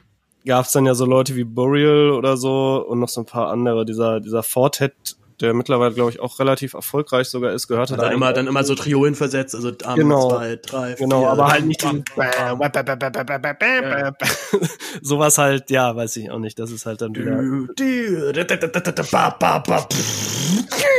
Das ist aber eine Musikrichtung, die kann man wirklich gut mundakustisch nachmachen. Das ist Ja. äh. Ähm, sehr anstrengend, finde ich das Ja, auch wieder von den. Sounds her. Ähm, genau. Aber, also, aber es ist halt so eine Mucke, wo ich dann höre und merke, oh, das ist sehr viel technisches Können dahinter und es ist unglaublich viel Arbeit. Das ist richtig schnippeln, schnippeln, ja, schnippeln. ja, es ist vor allem viel, also du nimmst im Prinzip, du nimmst Leads auf, irgendwelche, irgendwelche Basslines auf, samplest dir die, schnippelst da wieder ganz viel dran rum, nimmst dann wieder so, also es ist sehr viel so, viel Mausarbeit, würde ich sagen. ja, Ähm, ja, klick, klick, klick, Genau. klick, klick. So Was mir, wo du sagtest, ja. mit den äh, Genres, die irgendwie heute auf einmal anders sind als früher, ähm, ist für mich auch tatsächlich Progressive, beziehungsweise mh, irgendwie, man nannte es dann auch teilweise Progressive Trance, ist mittlerweile auch irgendwie viel mehr so Richtung Goa, was irgendwie so um die 2000er rum noch eine ganz andere Musik war. Ist mir irgendwann mal Ja. letztens aufgefallen, letztendlich, ja, dass das ganz stimmt. viele jetzt zu Progressive sagen, was ich gar nicht als Progressive verstehe. Ja, Das und ist also tatsächlich eher diese Sascha-Sachen und so. Das sind für mich eher so progressivere. Also der Sascha und der John Dickweed so, was so für mich ursprünglich dieses Progressive war und was jetzt aber irgendwie tatsächlich was ganz anderes ist. Ähm, Ja, Progressive, glaube ich, kann man, glaube ich, so ein bisschen zusammenfassen, dass es halt, sag mal, in, dass man halt hört, derjenige macht auch andere Musik. So, das, das finde ich irgendwie immer doch noch sehr wichtig. Und ich habe auch Ja. immer, da, da würde ich, das wäre jetzt eine gute Überleitung zum Rave als, als soziokulturelles Ereignis, wie ich hier so richtig äh, hochtrabend das, äh, das geschrieben habe, weil ich dieses kluge Wort letztens mal in einem irgendwas gelesen habe und dachte, das, das, das klingt toll, das übernehme ich jetzt. Ähm, aber d- dass das ja auch so eine Sache ist, dass dieser, ähm, also auch gerade, also zum Beispiel Goa, ja halt dann eben was, also bestimmte Schnelligkeit der eben vor allem hat. Also Goa ist eigentlich immer so ab 150 BPM aufwärts so, manchmal noch mehr. Oder sagen wir mindestens weil 140. das würde auch langsamer geworden ist, glaube ich, ne? Glaubst du? Also, ich hatte, also, also immer wenn ich auf dem Goa-Flur war, habe ich echt gemerkt, boah, das ist, das ist deutlich schneller. Also das ist Ja, so gut, schnell, das dass, dass ich anders, schon. dass ich Ja, anders ja, auch dazu tanzen muss. Ansonsten bin ich. Das äh, ist ich- Gestampfer eigentlich. Also zu Goa kann man super gut stampfen. Einfach Man nur kann gehen. gut stampfen, aber ich, also ich hatte ganz häufig das Ding, wenn ich mich irgendwie auf, auf Festivals auf dem Goa-Floor verirrt habe und dann mal geguckt habe, okay, ich probiere jetzt hier mal irgendwie ein bisschen zu tanzen, habe ich ganz schnell gemerkt, okay, mit irgendwie ganz klassisch jeden, jeden, äh, jede Viertel irgendwie hier durchtanzen, komme ich, also ist einfach sehr schnell sehr anstrengend. Kann man Ja, natürlich gut machen. Und dann, und dann ist es sehr, das finde ich sehr auffällig für die Szene, dass ganz viele, die halt einfach so kurz antippen sagen, ey, guck mal, mach mal so. Und dann halt siehst du halt, okay, die tanzen halt, die gehen halt, die gehen halt auf, auf Halftime. Also schweben halt dann eher so durch die Genau. Gegend und, Ja, ja. ähm, und, und setzen halt eben nur auf die Eins und die Vier. Ähm, oder Und es sind viel drei. diese Sounds halt. Also Goa hat ja ganz viel so einzelne Verta Sounds, die so mit so einem Echo dann bang, bang, bang, bang, dann läuft das von rechts nach links. Also es ist ja auch Mhm. sehr, eine sehr optische Musik, würde ich jetzt mal. Ja, es ist so eine Musik, wo man, wo man auf jeden Fall auch versteht, dass LSD dazu ganz gerne gereicht wird. Genau, So. ja, ja, ja, absolut. So, das Macht schon Sinn, auf jeden Fall, ja. Funktioniert da sehr gut irgendwie. Ähm, Eine sehr, sehr, sehr eigene Szene, die Goa-Szene, aber sehr nett. Unglaublich Voll. liebe Menschen. Ich habe also noch eine sehr also, alternative Szene eigentlich. Ne? Ich Mhm. habe früher, also zumindest so, Mhm. ähm, es gab so in unserem Bereich, der in NRW, Waldfrieden und so hießen die Sachen. Das sagt's eigentlich auch vom Namen schon so, ne? Äh, das sind halt, war eine sehr alte, irgendwie jetzt mal ganz billig gesagt, so eine Hippie-Szene. Ja, so, ja, das sind ne? die So- Hippies, so- die sind die, richtig, die genau, konsequente Weiterentwicklung der Hippies eigentlich. Genau, eigentlich schon so, ne? Das waren immer viele, viele Leute mit die barfuß, barfuß tanzen ganz viel so, ne? Ähm, und ja, ne? Also diese weiten Schlaghosen dann Genau, genau, so. so ein bisschen diesen indischen Touch da irgendwie drin. Ähm, ist ja in der Musik dann teilweise auch so, dass dann da. Es ist aber, es ist ganz skurril, weil der Begriff Hippie ist tatsächlich, empfinden die meisten Leute immer jetzt ablehnt und er wird meistens eher nur von außen aufgetragen. Also die allerwenigsten Gruppierungen bezeichnen sich selber als Hippies. Ja. Und ja, oder, oder, oder, oder benutzen, benutzen den ja. Begriff dann tatsächlich eher ablehnen. Also zum Beispiel jetzt hier die auch die besetzten, die, die besetzten, äh, die besetzenden Leute dort im, im Hambacher Forst zum Beispiel, Mhm. wo glaube ich, also wo glaube ich jeder sagen würde oder das Klischee des Hippies sofort bedient sehen würde, sagen die auch, nee, das möchten wir eigentlich nicht. Wir finden es eher abwertend, das Wort. Ja. Und benutzen das und benutzen das Wort selber auch abwertend gegenüber anderen tatsächlich. Also fand ich fand ich sehr fand ich sehr interessant. Interessant, Aber ja. eigentlich, das, um jetzt wie, wie gesagt, jetzt würde ich den den Bogen zum zum Rave spannen. Ähm, das habe ich das habe ich irgendwann auch halt gedacht, als ich glaube ich von meinem ersten Festival war. Ich glaube das allererste Festival war so vor vor drei Jahren ziemlich genau jetzt. Mhm. Da war es war so ein winzig kleines Ding, das Sinistra Festival, 500 Leute, irgendwo ein ganz kleiner See irgendwo in Brandenburg, so südlich vom südlich vom S-Bahnhof Sch- Schönefeld, glaube ich, äh, vom Flughafen Schönefeld. Und da habe ich eben auch gedacht, eigentlich ist es die Weiterentwicklung der Hippie-Bewegung aus den 60er Jahren. Das Ja. ist eigentlich wieder aufgenommen und wir, und jetzt es halt eben sehr viel entspannter und auf der Fusion gibt's halt seinen Schutzraum, also dort kann man machen, was man möchte und man ist ungestört von der Gesellschaft, die das nicht so cool findet und von der Das ist Polizei, die das, die das dann, ne? genau, Irgendwie. ganz genau. Genau, so, ja. Und das ist Und ja das- irgendwie vielleicht diese Essenz auch, die aus diesem 60er-Jahre-Ding irgendwie, äh, die man da so ableiten kann, ne? Dieses Freiheitsgefühl im Prinzip. So, wir, wir wollen halt einfach das machen, was wir wollen und nicht, was gesellschaftlich irgendwie konform ist. Ähm, Ja, aber und, und wir wollen halt eben, aber, also, aber jetzt nicht halt nur, wir wollen halt machen, was wir wollen, weil wir auf euch keinen Bock haben, sondern wir wollen halt eben Frieden. Ja, ja, wir wollen genau, ja, Harmonie. natürlich, ja, wir möchten genau. halt, möchten halt keinen Stress mit irgendwem. Das finde ich halt eben immer noch so auffällig, generell bei Techno-Festivals. Ich habe es, also ich habe selber nie Stress gehabt mit irgendwem. Also Ja. vielleicht mal so, oh, Leute, könnt ihr vielleicht aufhören, wie direkt hier neben mir auf dem Flur permanent zu labern, weil ich will hier tanzen. da bin ich halt tatsächlich immer so ein bisschen Etepetete. Also vor allem, vor allem, wenn man direkt vorm DJ-Pult steht, wo ich denke, ey, hier, sollen bitte Leute die tanzen wollen. Und wer, wer labern möchte beim Raven, kann er ja gerne machen, aber kann sich doch vielleicht ein paar Meter weiter nach hinten stellen und halt nicht da, wo die, wo der Sound halt mal am besten ist. Ähm, aber das war es halt dann auch schon. Und ich habe noch nie irgendwie Stress gehabt. Ich habe noch nie mitbekommen, dass Leute Stress haben. Es ist wahnsinnig friedlich. Es ist unglaublich friedlich. Ja. Und äh, auf jedem Rock, äh, Rockfestival höre ich dann ganz anderes. Also da gibt's, da sind halt dann viele, viele soziale oder kulturelle äh, Gruppen unterwegs, die sich nicht unbedingt alle dann verstehen untereinander. Also ich sag mal, wenn so Punker auf Hip-Hopper treffen, kann es dann irgendwie auch schon mal irgendwie knallen, muss noch nicht unbedingt, aber theoretisch schon. Oder halt, sagen wir dann so, so, so, so richtige Atzen, so auf irgendwelche Hippies, so das geht dann teilweise echt schief. kann auch schwierig. Ja. Ähm, also einfach eine ich Seite das zum fängt, fängt an Beispiel- zu provozieren, das reicht ja dann schon aus und dann ist viel Alkohol Ja. im Spiel und dann ist eh alles, dann, dann ist Ja, eh alles Alkohol ist nochmal halt sehr viel immer wieder, gefährlicher. wieder schwierig dann. Ne? Wobei ich das zum Beispiel, also ich hatte tatsächlich auch, ich war früher irgendwie mal öfters auf dem Nature Run, da war das noch relativ, also relativ klein, das war auch schon groß, das waren auch schon so 15.000 Leute oder sowas. Ähm, was ein sehr kommerzielles Festival ist, so, ne? Das war so zu meiner Anfangszeit, wo ich so elektronische Musik für mich entdeckt habe. Und da war es dann tatsächlich aber irgendwann so, wo ich dann das zweite oder dritte Mal da war, ähm, da wurde es dann unangenehm.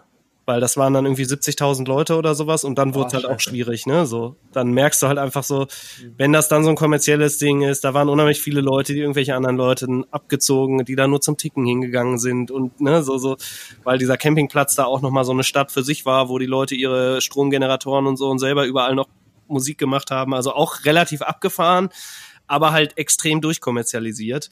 Und dadurch wurde das dann irgendwann, also war mir das dann, dass ich nicht mehr hingefahren bin, weil mir das einfach zu anstrengend dann war, so, ne, so, wo ich gedacht habe, boah, nee, so, dann ist jetzt ja auch so, so wie auf so einem Volksfest, sag ich jetzt mal.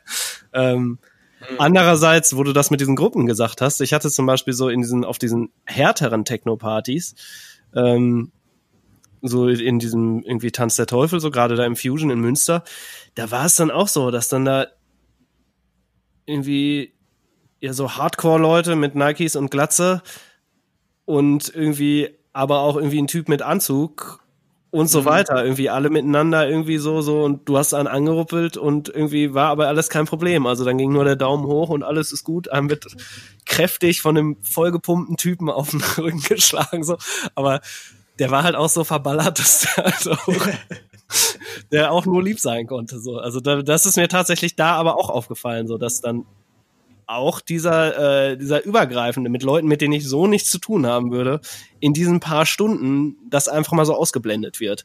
Ja, ja. Ähm, ich habe ich hab ja hier den, den einen Satz drin in dem, in dem Paper. Ähm, wie würdest du einem Marsmenschen oder meinen Eltern erklären, was da vor sich geht bei so einem Rave? Also wir stellen uns die Situation vor, du bist da im, im Fusion, im, im Münster, es läuft harter, stampfender Beat, es gibt Strobo, es gibt Nebel und alle sind halt irgendwie am Raven, bewegen sich ganz simpel von links nach rechts, von links nach rechts, von links nach rechts. Das ist die einfachste Tanzchoreografie der Welt, die kann jeder Vollidiot in zwei Minuten lernen. Ja. Und wenn man möchte, bewegt man seine Arme, dazu. Und wenn man nicht möchte, dann lässt man das halt. Man kann mit dem Kopf wackeln, man kann die Augen zumachen, man kann eine Sonnenbrille aufsetzen. Das ist ja wirklich ein sehr, ähm, also ich stelle mir halt immer vor, würde das jetzt jemand, der noch nie auf, der noch nie sowas gesehen hat, zum ersten Mal sehen, muss der sich, glaube ich, echt schon doch ein paar Fragen stellen. Wie würdest du dem erklären, was dort passiert und warum die Menschen das machen? Liebe. Liebe, Harry, Liebe. Ist er also tatsächlich. Also das war wirklich immer eigentlich das pack, packt es eigentlich ganz gut, das Wort, finde ich. Aber, aber ähm, Liebe zu was? Liebe zu der Musik, zu Liebe allem. zum, zum Tanz? Zu allem in dem Moment. Also zur Musik, zum, zu, zu, zu den Gegenüber, auch wenn das Gegenüber aber wieder völlig egal ist. Also einfach, also, ja, weiß ich auch nicht. Liebe, Liebe ist halt ein sehr starkes Wort, ne? Also ja, ja, deswegen, ganz genau, deswegen würde ich das auch verwenden, glaube ich. Okay. Weil es gerade so ein starkes Wort ist und weil es mhm. irgendwie so, so, so übergreifend eigentlich in dem Bereich zu allem gilt. Also es geht halt die Leute miteinander, die Kommunikation miteinander, gerade auf solchen kleineren Festivals auch die Sorgsamkeit, wie sowas hergestellt, also wie irgendwie die Floors gestaltet werden und so weiter von irgendwelchen Kollektiven, die da ja teilweise dann Wochen vorher hinfangen und mit Paletten und weiß ich nicht was und Lichterketten und weiß ich allen möglichen Zeugs, da ja wirklich so kleine Wohlfühl-Locations einfach bauen Genau. Und halt ja. die Musik natürlich so, ne, die dann einfach verbindet, egal wer du bist, egal was du bist, egal wie du bist. Kannst du dich noch an das erste Mal erinnern, wo du auf einem Rave warst, also halt irgendwie auf einer Party warst und zum ersten Mal so richtig dachtest, geil, ich bin da total drin. So, ich, ich bin eins mit der Musik, ich bin eins mit dem Beat, ich bin eins mit den Leuten hier um mich rum. Es ist alles in so einer perfekten äh, Harmonie. Ich glaube, glaub, du, glaub, du weißt, glaub, du weißt, was ich meine. Also mhm. das erste Mal, dass man sich Teil des Ganzen fühlt und auch und auch weiß, man fällt jetzt hier nicht mehr auf. Also man man ist jetzt, man ist ja mit der Masse verschmolzen und mit der Musik verschmolzen und es ist alles ein einziger Fluss.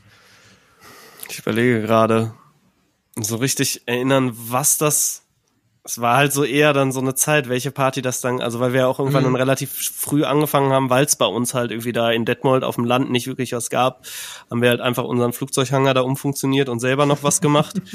ähm, und dann da einfach selber Partys halt veranstaltet, irgendwie Kohle reingesteckt, uns Anlagen gekauft und so weiter, da auch nichts dran verdient so. Wir haben zweimal irgendwie Partys gemacht, wo wir irgendwie Eintritt genommen haben, weil wir dachten, okay, nee, noch nicht mal Eintritt, wir wollten irgendwie Geld für Getränke haben. Okay. Ähm, und das war aber immer, war aber immer viel zu anstrengend und hat immer nur für Stress gesorgt. Die Partys waren immer scheiße, wo wir irgendwie Geld äh, so, ne, weil dann auch, dann haben wir das irgendwann ganz gelassen, haben einfach gesagt, bringt einfach alle selber was mit. Wir haben hier ein bisschen Kontingent so, aber bringt jeder selber was mit und irgendwie hat das funktioniert. Wir hatten halt ja. halt Bock auf Technik. So, ich war immer schon technisch interessiert, deswegen wollte ich einfach früher auch eine vernünftige Anlage und so weiter haben und Plattenspieler und den ganzen Scheiß. So, das heißt, da war das natürlich so, dass das dann irgendwann an, anfing, was natürlich dabei auch immer tatsächlich so ein Faktor ist, den man, glaube ich, nicht außer Acht lassen darf, sind einfach auch Drogen. Mhm. Sehr gut, ja, komm, kommen wir jetzt zu. Also ich, ich äh, wann, wann hast du das erste Mal, ich schätze mal, Ecstasy wird es ja gewesen sein, ausprobiert? Oder, oder, oder wenn, wann, wann trat das zumindest in dein Leben? Ja, so mit 17, 18, 18, ja, okay. glaube ich, bei mir. Würdest du sagen, es war früh, weil, weil ich, weil ich stellte immer fest, dass ich sehr spät erst äh, da aufgesprungen bin auf den Zug. Also ich, ich weiß war, ich, nicht. Ich, ich war erst so 21, 22, war sofort, wie gesagt, sofort ja, aber drei ich Jahren. bin jetzt drei Jahre, drei Jahre später dann, als ich mit 18, hm. so. Das ist ja auch dann nicht. Nee, es ist, es ist, äh, es ist nicht super spät, klar, aber also es ist ich halt kannte so Leute, die waren halt echt abgefuckt, so, die haben da auch schon früher mit angefangen, so, ähm, dementsprechend sehen die jetzt aber auch aus.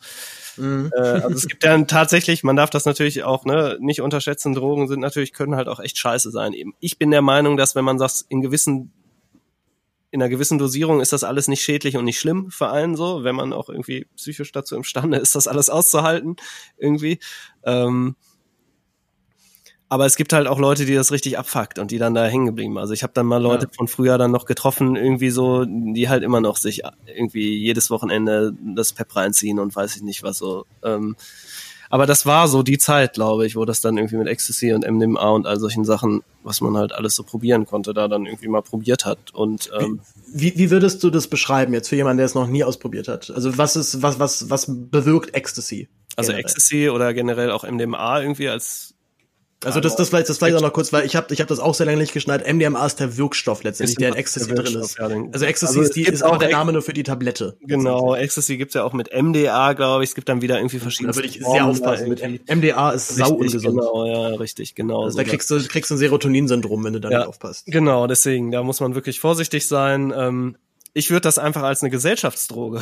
Also auch wieder Ja. das Wort Liebe vielleicht ist da auffassend. Also es ist ja wirklich so, du, das stößt ja irgendwie, was weiß ich, wie viel Endorphine da ausgeschüttet werden auf einmal und es ist halt einfach irgendwie alles toll. Man hat ein wohliges Gefühl, man hat alle Menschen um sich rum lieb. Gerade wenn es Freunde sind und das gut funktioniert, hat man die natürlich noch viel mehr lieb.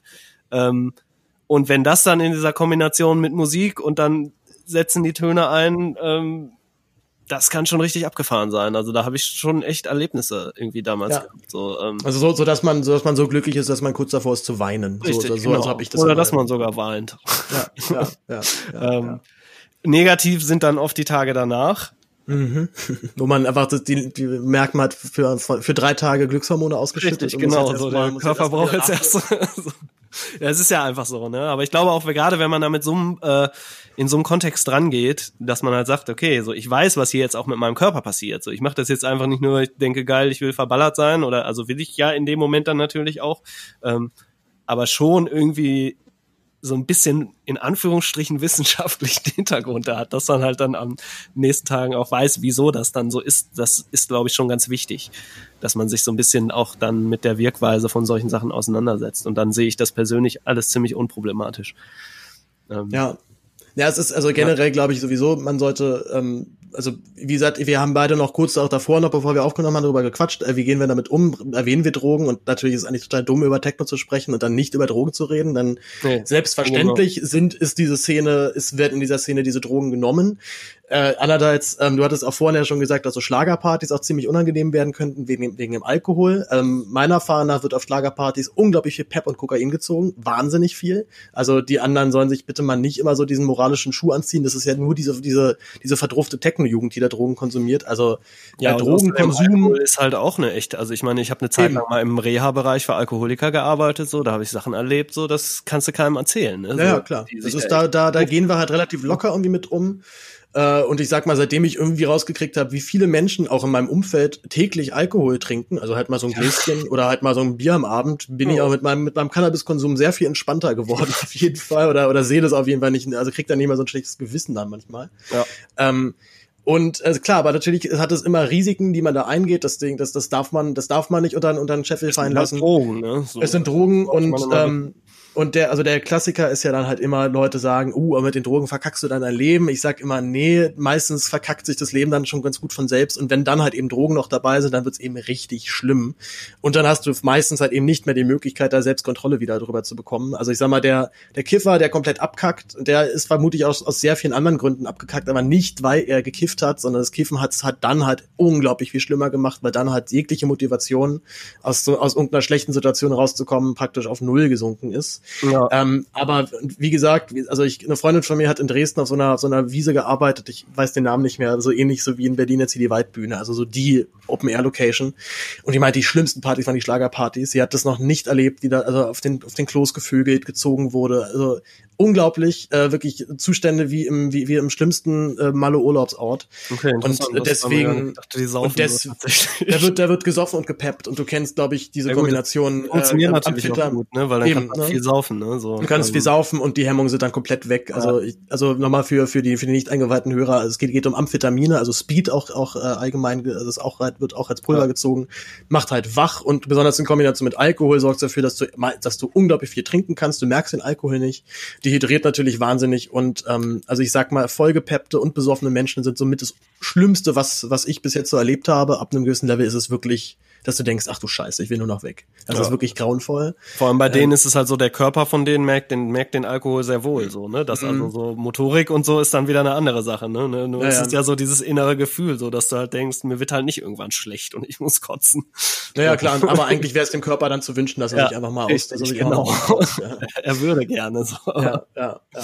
Und, aber genau, wir, wir reden ja wie gesagt von Ecstasy, also Ecstasy, ich beschreibe es immer einfach nur als pures Glück. Soweit du Ecstasy nimmst, du wirst einfach, es ist einfach alles pures Glück und es ist alles schön und du hast wahnsinnig Lust, dich zu bewegen, du hast wahnsinnig Lust zu tanzen, mit Menschen zu reden, generell mit Menschen in Kontakt zu treten. Also es ist eine, äh, eine Droge, die von außen betrachtet auch sehr eigenartig dann wirken kann, aber wo man meistens dann doch bemerkt, ah, naja, aber ich komme echt sehr gut ins Gespräch und vor allem auch echt in eine tiefe Gespräche. Also ich war ja, da mal sehr lange ja, das, das, ich war da mal sehr lange auch sehr zwiegespalten. Ist das wirklich gerade ein tiefes Gespräch, was ich führe, oder, oder reproduziere ich eigentlich hier immer nur permanent irgendeinen, irgendeinen Gesprächs, äh, irgendeinen Gesprächsinput? Aber mir ist dann doch aufgefallen, dass man gerade äh, dann auf Ecstasy eben halt dann doch in so paar Etagen tiefer halt dann auch einsteigen kann in bestimmte Thematiken und vor allem die Leute auch dann dafür offener sind. Und das finde ich dann doch immer wieder bemerkenswert, was für, also wenn ich halt dann irgendwie jetzt auf der Vierheit war und da halt irgendwie da über das Gelände laufe und zack, zack, zack, bist mit dem, hängst mit dem irgendwie zwei Stunden rum, mit, mit ja, dem halt gut befreundet und man ist und man, man lernt sich tatsächlich in diesen paar Stunden noch wirklich tief kennen. Also man erzählt sich ja, doch äh, auch. Ja, man ist halt sehr offen, ne? So, du genau, man ist wahnsinnig halt kein Blatt vor dem Mund ja. irgendwie so, ne? Das stimmt schon, ja, ja. Aber und das ist ja das Schöne dann dazu, der andere ist dann aber auch dafür offen. Also ich, ja, ja. man kennt es ja auch manchmal, dass irgendjemand sehr äh, bisschen, bisschen so mit der Tür ins Haus fallen, einfach halt so intime Sachen von sich erzählt und man das so ein bisschen eigenartig findet und so, hm, ja, ich kenne dich jetzt aber noch nicht und das ist mir ein bisschen zu viel gerade. Aber man sagt so, okay, cool, alles dann akzeptiert ist sofort als ein, als ein Umstand, der nun mal so da ist. Und ähm, das macht eben dann halt auch diesen Rave aus. Also der Rave halt als, da steht halt einfach dann eine Masse von positiv geladenen Menschen und alle wollen, wollen ihre ihre Energie letztendlich möglichst, möglichst mit möglichst viel Gewalt nach außen bringen. Ja. Und dann, äh, und das kann, da kann dann Stimmung entstehen. Das ist unglaublich. Also und da funktioniert Techno halt dann auch wieder gut, weil ja. das so, ne, so weil also jetzt Techno oder Haus als Überbegriff einfach, weil das so energiegeladene Musik eigentlich ist, so ne, so wo der DJ dann auch total viel mit der Masse spielen kann. Also ich finde, das darf man auch nie unterschätzen, was so ein DJ auch wirklich leisten kann, der halt nicht nur, der halt dass der halt nicht nur einen Track nach dem anderen spielt, sondern dass da ja schon eine Interaktion mit Publikum ist und wie Sachen zusammengemischt wird, wie Übergänge. Also jetzt gerade in heutiger Zeit kann man durch die Digitalisierung natürlich noch viel mehr machen irgendwie. Ähm, ne, ich weiß nicht, Traktor, sagt ihr das was? Wahrscheinlich. Ja, das ist ja, ja das, das, genau, Programm. Das, das, das, da hatte ich damals auch irgendwie dann mit vier Decks kannst du halt gerade bei Techno, weil das ja auch so mehr maschinell ist und weniger melodiös, kannst du dann, nehme ich mir aus dem Track halt die Bassline und misch die da rein oder nimm mal alles raus und so weiter. Also kannst du halt total viel machen und hast dann eigentlich da auch schon teilweise so ein, ja, so ein Live-Remixing irgendwie, ne? Also fast schon Live-Musik machen auf eine gewisse Art und Weise. Ähm, ja. So, was man auch nicht unterschätzen darf. Aber selbst auch dieses einfach zwei Tracks zueinander mischen, das, also die passende Set-Auswahl, wie du schon vorhin sagtest, für zum Beispiel irgendwie so einen Sonnenaufgang und so weiter. Ich meine, heute, bei mir hat das dann irgendwann so angefangen, wo diese Traktorsachen kamen und so, das Digitalisierte, dass halt irgendwie jeder Hinz und Kunst angefangen hat. Ich bin jetzt DJ und mach DJing. Mhm. Sollen auch gerne total viele machen. Also jeder, der Spaß am Musik machen hat, soll das machen. Freue ich mich natürlich. Ähm, hat mich damals natürlich alles ein bisschen genervt, so, weil ich das natürlich alles ein bisschen ernster genommen habe, so und mich dann aufgeregt habe. Ähm, und das natürlich auch dazu geführt hat, dass einfach das alles sehr inflationär wurde, so, ne, dadurch, dass ganz viele DJt haben, ne, dann hast du irgendwo in so einem Club gespielt und hast dann da irgendwie 20 Euro an dem Abend gekriegt und zwei mhm. Bier. ja, und, okay, und ich sag mal, das, ich jetzt da ist, es hat halt, es hat halt auch Leuten diese, die, das eröffnet, das zu tun, obwohl sie eigentlich nicht richtig musikalisch sind. Also, oder, oder zumindest dann unmusikalischer als andere. Also ich ja. ärgere mich dann doch immer wieder, wenn ich irgendwo Raven gehe, dass ich einfach höre, der Mensch, der da vorne steht, hat kein Gefühl für ein, für, für, für ein Taktmetrum ja. und hat kein Gefühl für, ein, für, für eine Takt, äh, also für, für, eine, für eine Taktwiederholung. Das ja. ist jetzt irgendwie 16 Schema, also 16 Richtig, genau, weil da bringt halt auch nicht, dass es, dass es sich automatisch angleicht vom Tempo, Timing, genau. so. Das genau. ist ja auch Und der geht halt einfach dann weiter und du merkst, nee, das Taktmetrum ist noch nicht zu Ende. Das müsste jetzt eigentlich nochmal vier Takte weitergehen und dann kannst du wechseln. Und ich sag mal, das, das klingt dann immer total arrogant, aber jemand, der dann, der ein bisschen, der musikalischer ist, der merkt, der spürt das einfach und der hat dann so ein Gefühl, äh, irgendwas stimmt hier gerade nicht. Und es ja. gibt halt andere, die, die merken das nicht und die machen einfach weiter und wahrscheinlich 80 Prozent der Leute, die dann Raven merken das auch nicht. Ne? Ja, also, wahrscheinlich nicht. nicht so. Aber so, ne, das ist ja auch irgendwie, ist ja wie bei so vielen Sachen, darum geht's ja auch nicht. Also es geht dann ja trotzdem. Also Leute, ich glaube schon, dass es so ist, zumindest im wenn es dann ein bisschen professioneller, sage ich mal, wird, irgendwie in Anführungsstrichen, ohne jetzt irgendwie direkt so dieses vollkommerzielle zu meinen, ähm, da trennt sich dann irgendwann schon die Spreu vom Weizen oder wie man mhm. sagt, ne? So, so, das ist dann natürlich schon, ist, dass auch die Veranstalter merken, ja, okay, der weiß schon, äh, ne, so der setzt jetzt nicht mit der 1 auf der 2, also fängt halt mit der 1 auf der 2 an oder solche, mhm. solche Spielchen dann, ne, so und dann kommt auf einmal nur noch Snare jeden Takt. Ja, ja, gut. ja, oder, äh, oder wenn du halt merkst, da geht da technisch was schief, wenn halt irgendwie so, so ja. zwei Bassdrums parallel halt im unterschiedlichen Tempo halt irgendwie dann, dann vor sich hin bummern und du merkst, okay, da geht der Track einfach gerade ein bisschen zu früh los und derjenige hört's wahrscheinlich nicht, weil er halt die Kopfhörer aufhat und da einen anderen Mix kriegt. Ähm, aber da, da wollte ich immer ohnehin fragen, es gibt ja dann immer diesen Vorwurf gerne gegenüber DJs, es ist doch alles vorprogrammiert. Also das ganze Set ist doch bereits fertig. Und bei, ich sag mal, diesen ganz großen Namen, also bei diesen dicken Festivals, wenn jetzt irgendwo in Las Vegas dann Avicii auftritt oder Martin Garrix, habe ich, so, soweit ich weiß, ist es tatsächlich auch so. Das ja. Band ist bereits vorgemixt und da muss eigentlich nicht mehr viel gemacht werden. Ja. Und dann geht halt letztendlich die Show los und zum Beispiel Deadmaus, den ich ja wiederum halt sehr schätze, auch für seine Ehrlichkeit, weil er halt dann auch im Interview sagt, ja, ihr macht da nix. So, ich, das könntest, du könntest irgendeinem Volldeppen halt beibringen, wie dieses, diese Live-Funktion von Ableton funktioniert. Und dann, dann würde der das schaffen. Ja. Das, das, der macht dann nichts mehr. Und das, das ja muss auch, so. das muss auch vorgemischt sein, weil das sind ja Licht- und Show-Effekte dann drin, die dann, die dann Richtig, genau. Also das ist ja wirklich bei dem ganzen Ding. Das ist ja wirklich dann bei Deadmaus oder solchen Sachen, das ist ja wirklich, da geht's ja nicht eigentlich um den Typen, der da halt steht, sondern es geht halt um dieses ganze Erlebnis mit Lichtshow, genau. mit Feuerwerk und so weiter. Da funktioniert das Ganze. Der Deadmaus sieht sich auch nicht, er hat sich nie als DJ gesehen. Er hat gesagt, mhm. ich bin halt, ich produziere Musik, so, da, das ja. will ich eigentlich nur machen. Ich muss halt das DJing oder dieses Auftreten auch machen, damit ich richtig Kohle verdiene, so, ne, ja, so, das ja. ist ja, weil durch irgendwie Verkäufe bei Beatport an irgendwelche DJs oder auch so verdienst du halt nicht wirklich viel Geld, so, ne, also ich weiß nicht, ich glaube, ich habe in meiner Techno-Karriere, also wir hatten tatsächlich sogar ein Release auch auf Platte so und irgendwie etliche Beatport-Sachen. Aber im Prinzip war das ein Minusgeschäft bei dem, was ich mir an Zeug gekauft habe. Ja, ja. so, ne? so, das so. dauert lange, bis man damit Geld verdient. Ja, also wenn geht das dann nur durchs Auflegen. So, ja. und auch da war es dann halt zu der Zeit so, dadurch, dass dann halt irgendwie alles digitalisiert wurde und jeder irgendwie mit einem MIDI-Controller und ähm, wurde dann da halt natürlich auch von vielen Clubbetreibern einfach nichts mehr gezahlt, so, ne, weil die sich auch gedacht haben, ja, dann nehmen wir halt ihn. Der macht das aber irgendwie, der macht das einfach so. Mhm. Ähm, und du musst dann noch deine Zugfahrt zum Club selber bezahlen oder solche Sachen. Und wie ist es dann, also ich meine, man kann ja dann trotzdem immer noch sagen, ich mache jetzt hier mein Set. Also natürlich ist es dann auch schon vorgelegt, du hast die Tracks dann da schon auf deinem Stick und weißt natürlich, jetzt kommt das und jetzt kommt der. Aber die werden halt dann auch einzeln halt aufeinander, aufeinander gelegt. Also das ist sozusagen das, sag mal, das Original DJing, könnte man sagen. Ja, das Original, also ursprünglich ist es ja im Prinzip so, ich habe halt meinen Plattenkoffer. Ja, gut, oder ne, ganz, da, ganz ursprünglich, genau, 70er, so, 80er, ja, ja, klar. Genau, genau, so. Oder auch in 90ern ja immer noch so, ne? Also ich meine, das, ja, wie gesagt, so, als ich angefangen habe, das war dann so vor was haben wir jetzt, 2019, das war ja so 2008 oder 2007 oder so in der Richtung muss das, wo ich mich das erste Mal damit so auseinandergesetzt habe, dann intensiver.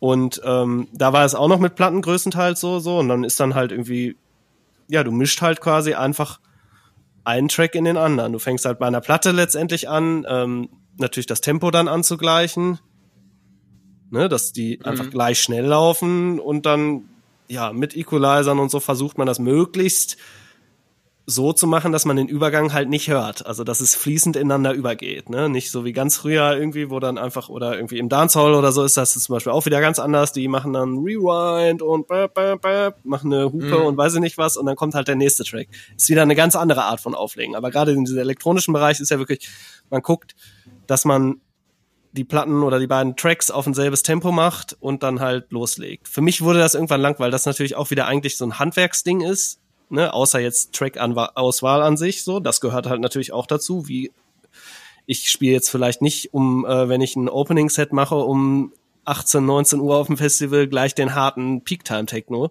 So, das darf ja. man halt nicht machen, sondern spiele dann vielleicht ein bisschen lockerere Musik, die ein bisschen entspannter ist. So, ne? Also das hat natürlich auch irgendwie einen Faktor. Ähm, aber ansonsten ist so dieses Matching, also Speed-Matching, das halt das gleich läuft, ist ja lernbar so, ne? Der eine braucht da ein bisschen länger für, der andere nicht, aber letztendlich ist das, irgendwann kann man das. Ja, so, ne? ja. so, das und Fehler, Fehler passieren dann natürlich trotzdem immer noch. Fehler also passieren immer mal wieder so, aber das ist, dann hast du es auch relativ schnell drauf, dann ziehst du wieder ein bisschen nach, so, merkst, okay, so, so je nachdem natürlich auch, da verliert man natürlich irgendwie, wenn man Drogen nimmt, dann auch schnell die Übersicht.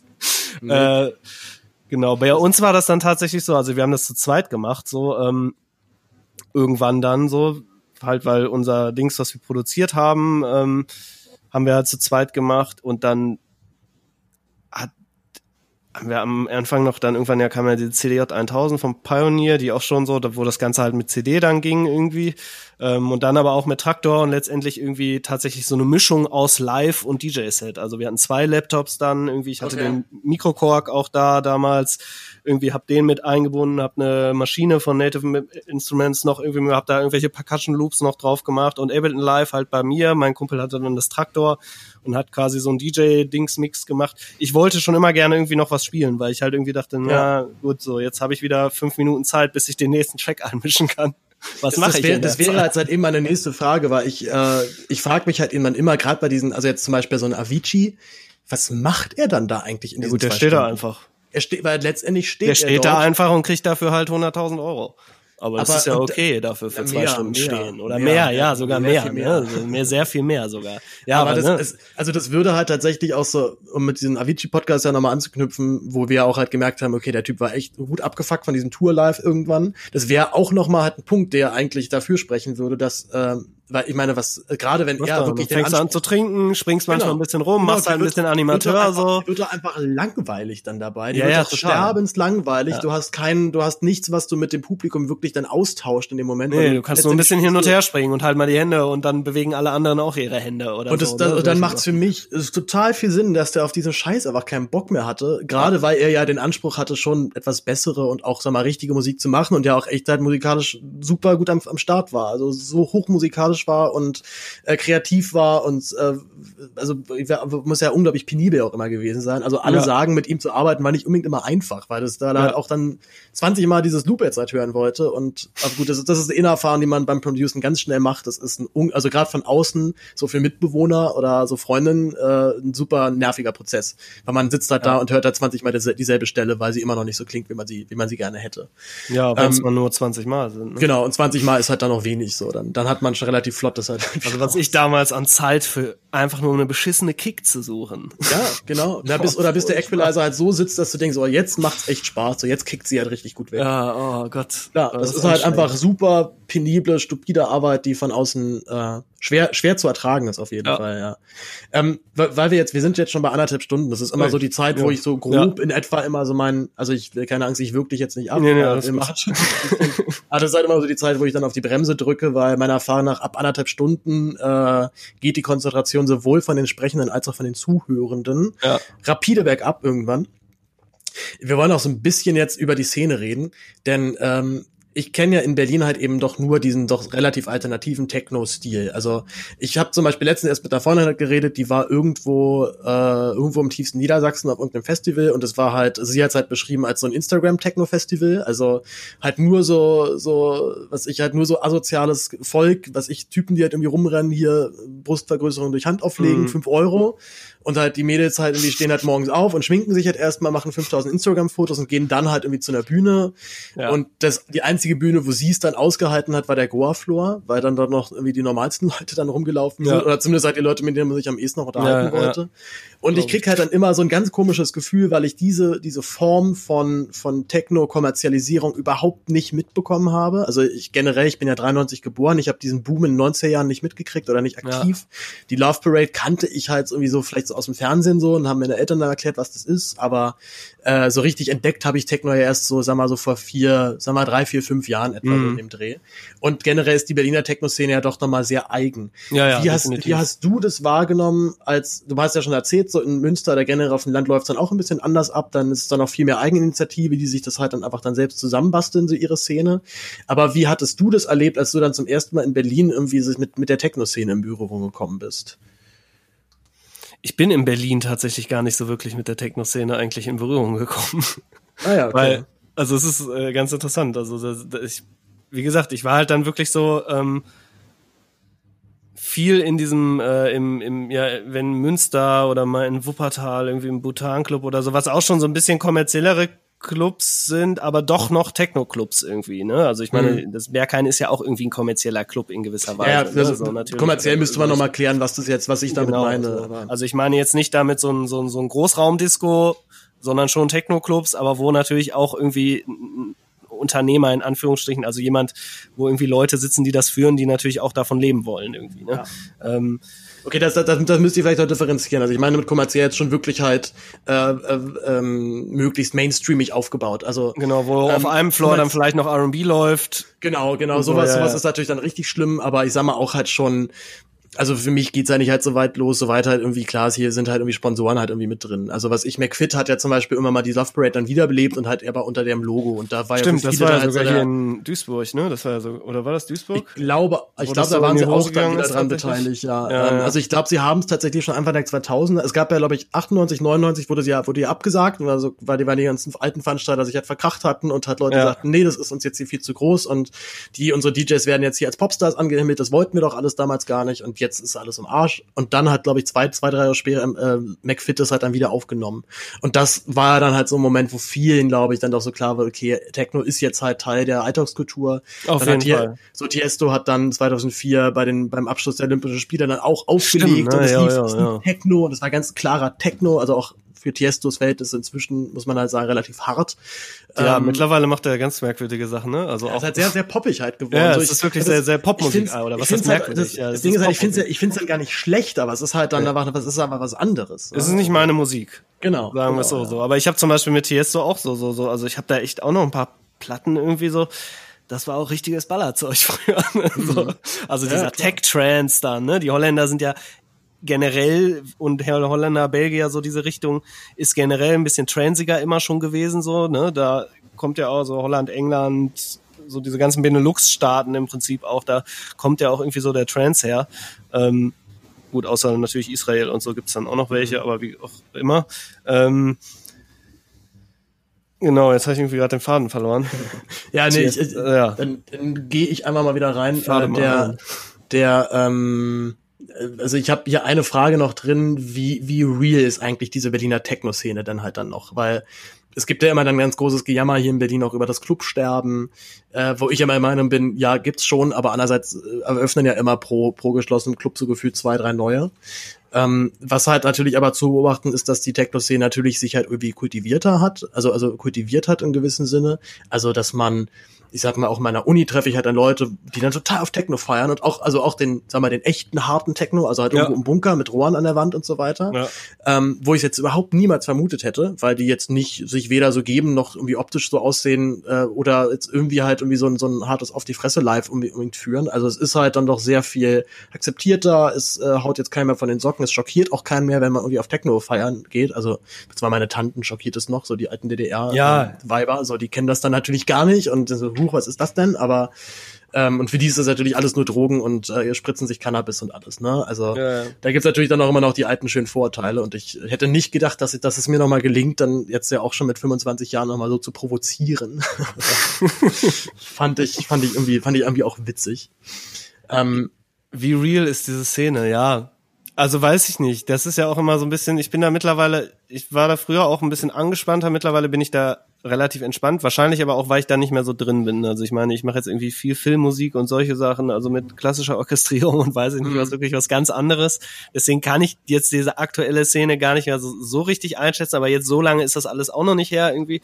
Ich hatte jetzt mal geguckt, ich glaube, unser letztes Release war irgendwie vor sechs Jahren und da hat das dann halt auch aufgehört, so dass ich halt in eine andere Richtung gegangen bin. Ähm, aber da war es natürlich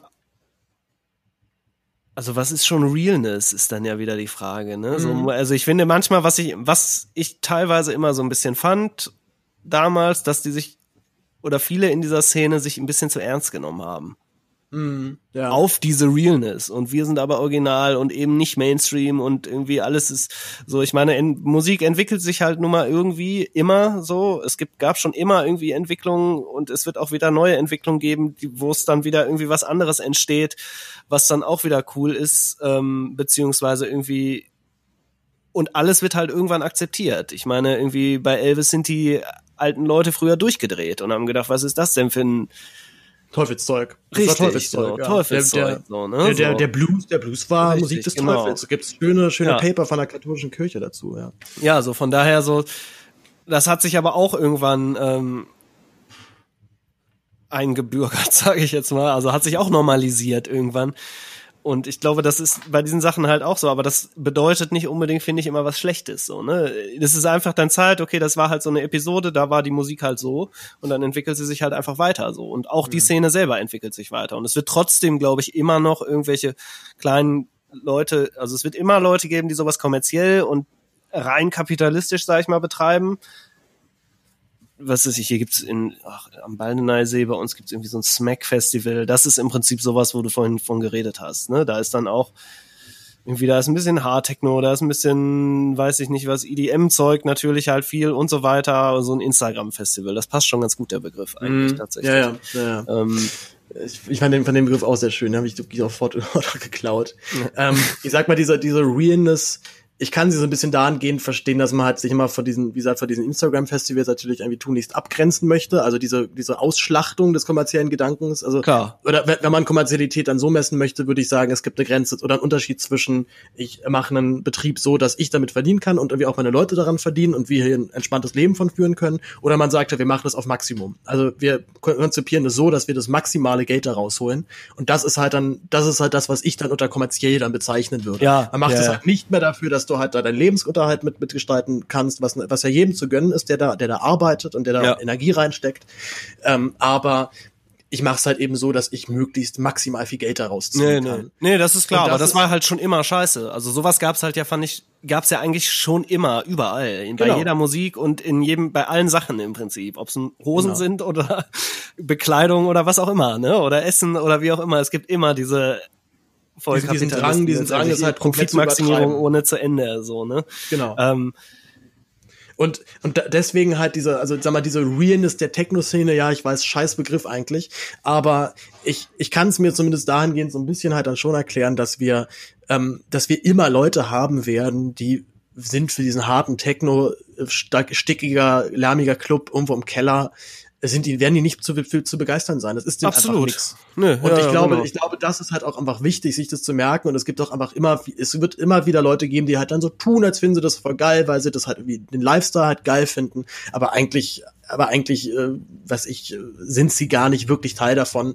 Ja, ja, äh, ich, gut, ja. und ich, und ich, und ich zum Beispiel, ich gehe halt eben wirklich halt zum Raven hin. Also ich möchte halt da hingehen, ich möchte halt diese Musik hören, ich möchte mich dazu bewegen, ich möchte mich in diesen Rausch aus, aus Glück, aus Harmonie, aus, aus Musikalität, äh, sei das jetzt mit oder ohne Drogen, weil ich habe es auch sehr gut ohne Drogen hinbekommen Ja, und ja, empfehle auch immer jedem, äh, macht es regelmäßig auch irgendwie ohne, äh, ohne Hilfsmittel. Einfach, dass Ja. ihr halt immer wisst, ihr könnt es auch ohne. Und es geht auch ohne. Es ist anstrengender, es dauert ein bisschen länger und man hält halt eben, man hält halt eben dann nur zwei, drei Stunden durch oder auch vier, fünf, aber halt dann eben nicht länger. Danach bist du einfach durch und willst pennen. Das funktioniert, pa- passiert ja halt dann irgendwie mit, mit Ecstasy oder, oder Speed nicht. Aber, oder beziehungsweise man kann es schon, aber es ist halt dann echt so mit so Ja, irgendwie auf das Toilette und Wasser ins Gesicht und okay, jetzt noch eine Mate und dann schaffe ich noch irgendwie noch eine Stunde. Aber wie gesagt, es ist natürlich dann einfach alles ein bisschen einfacher.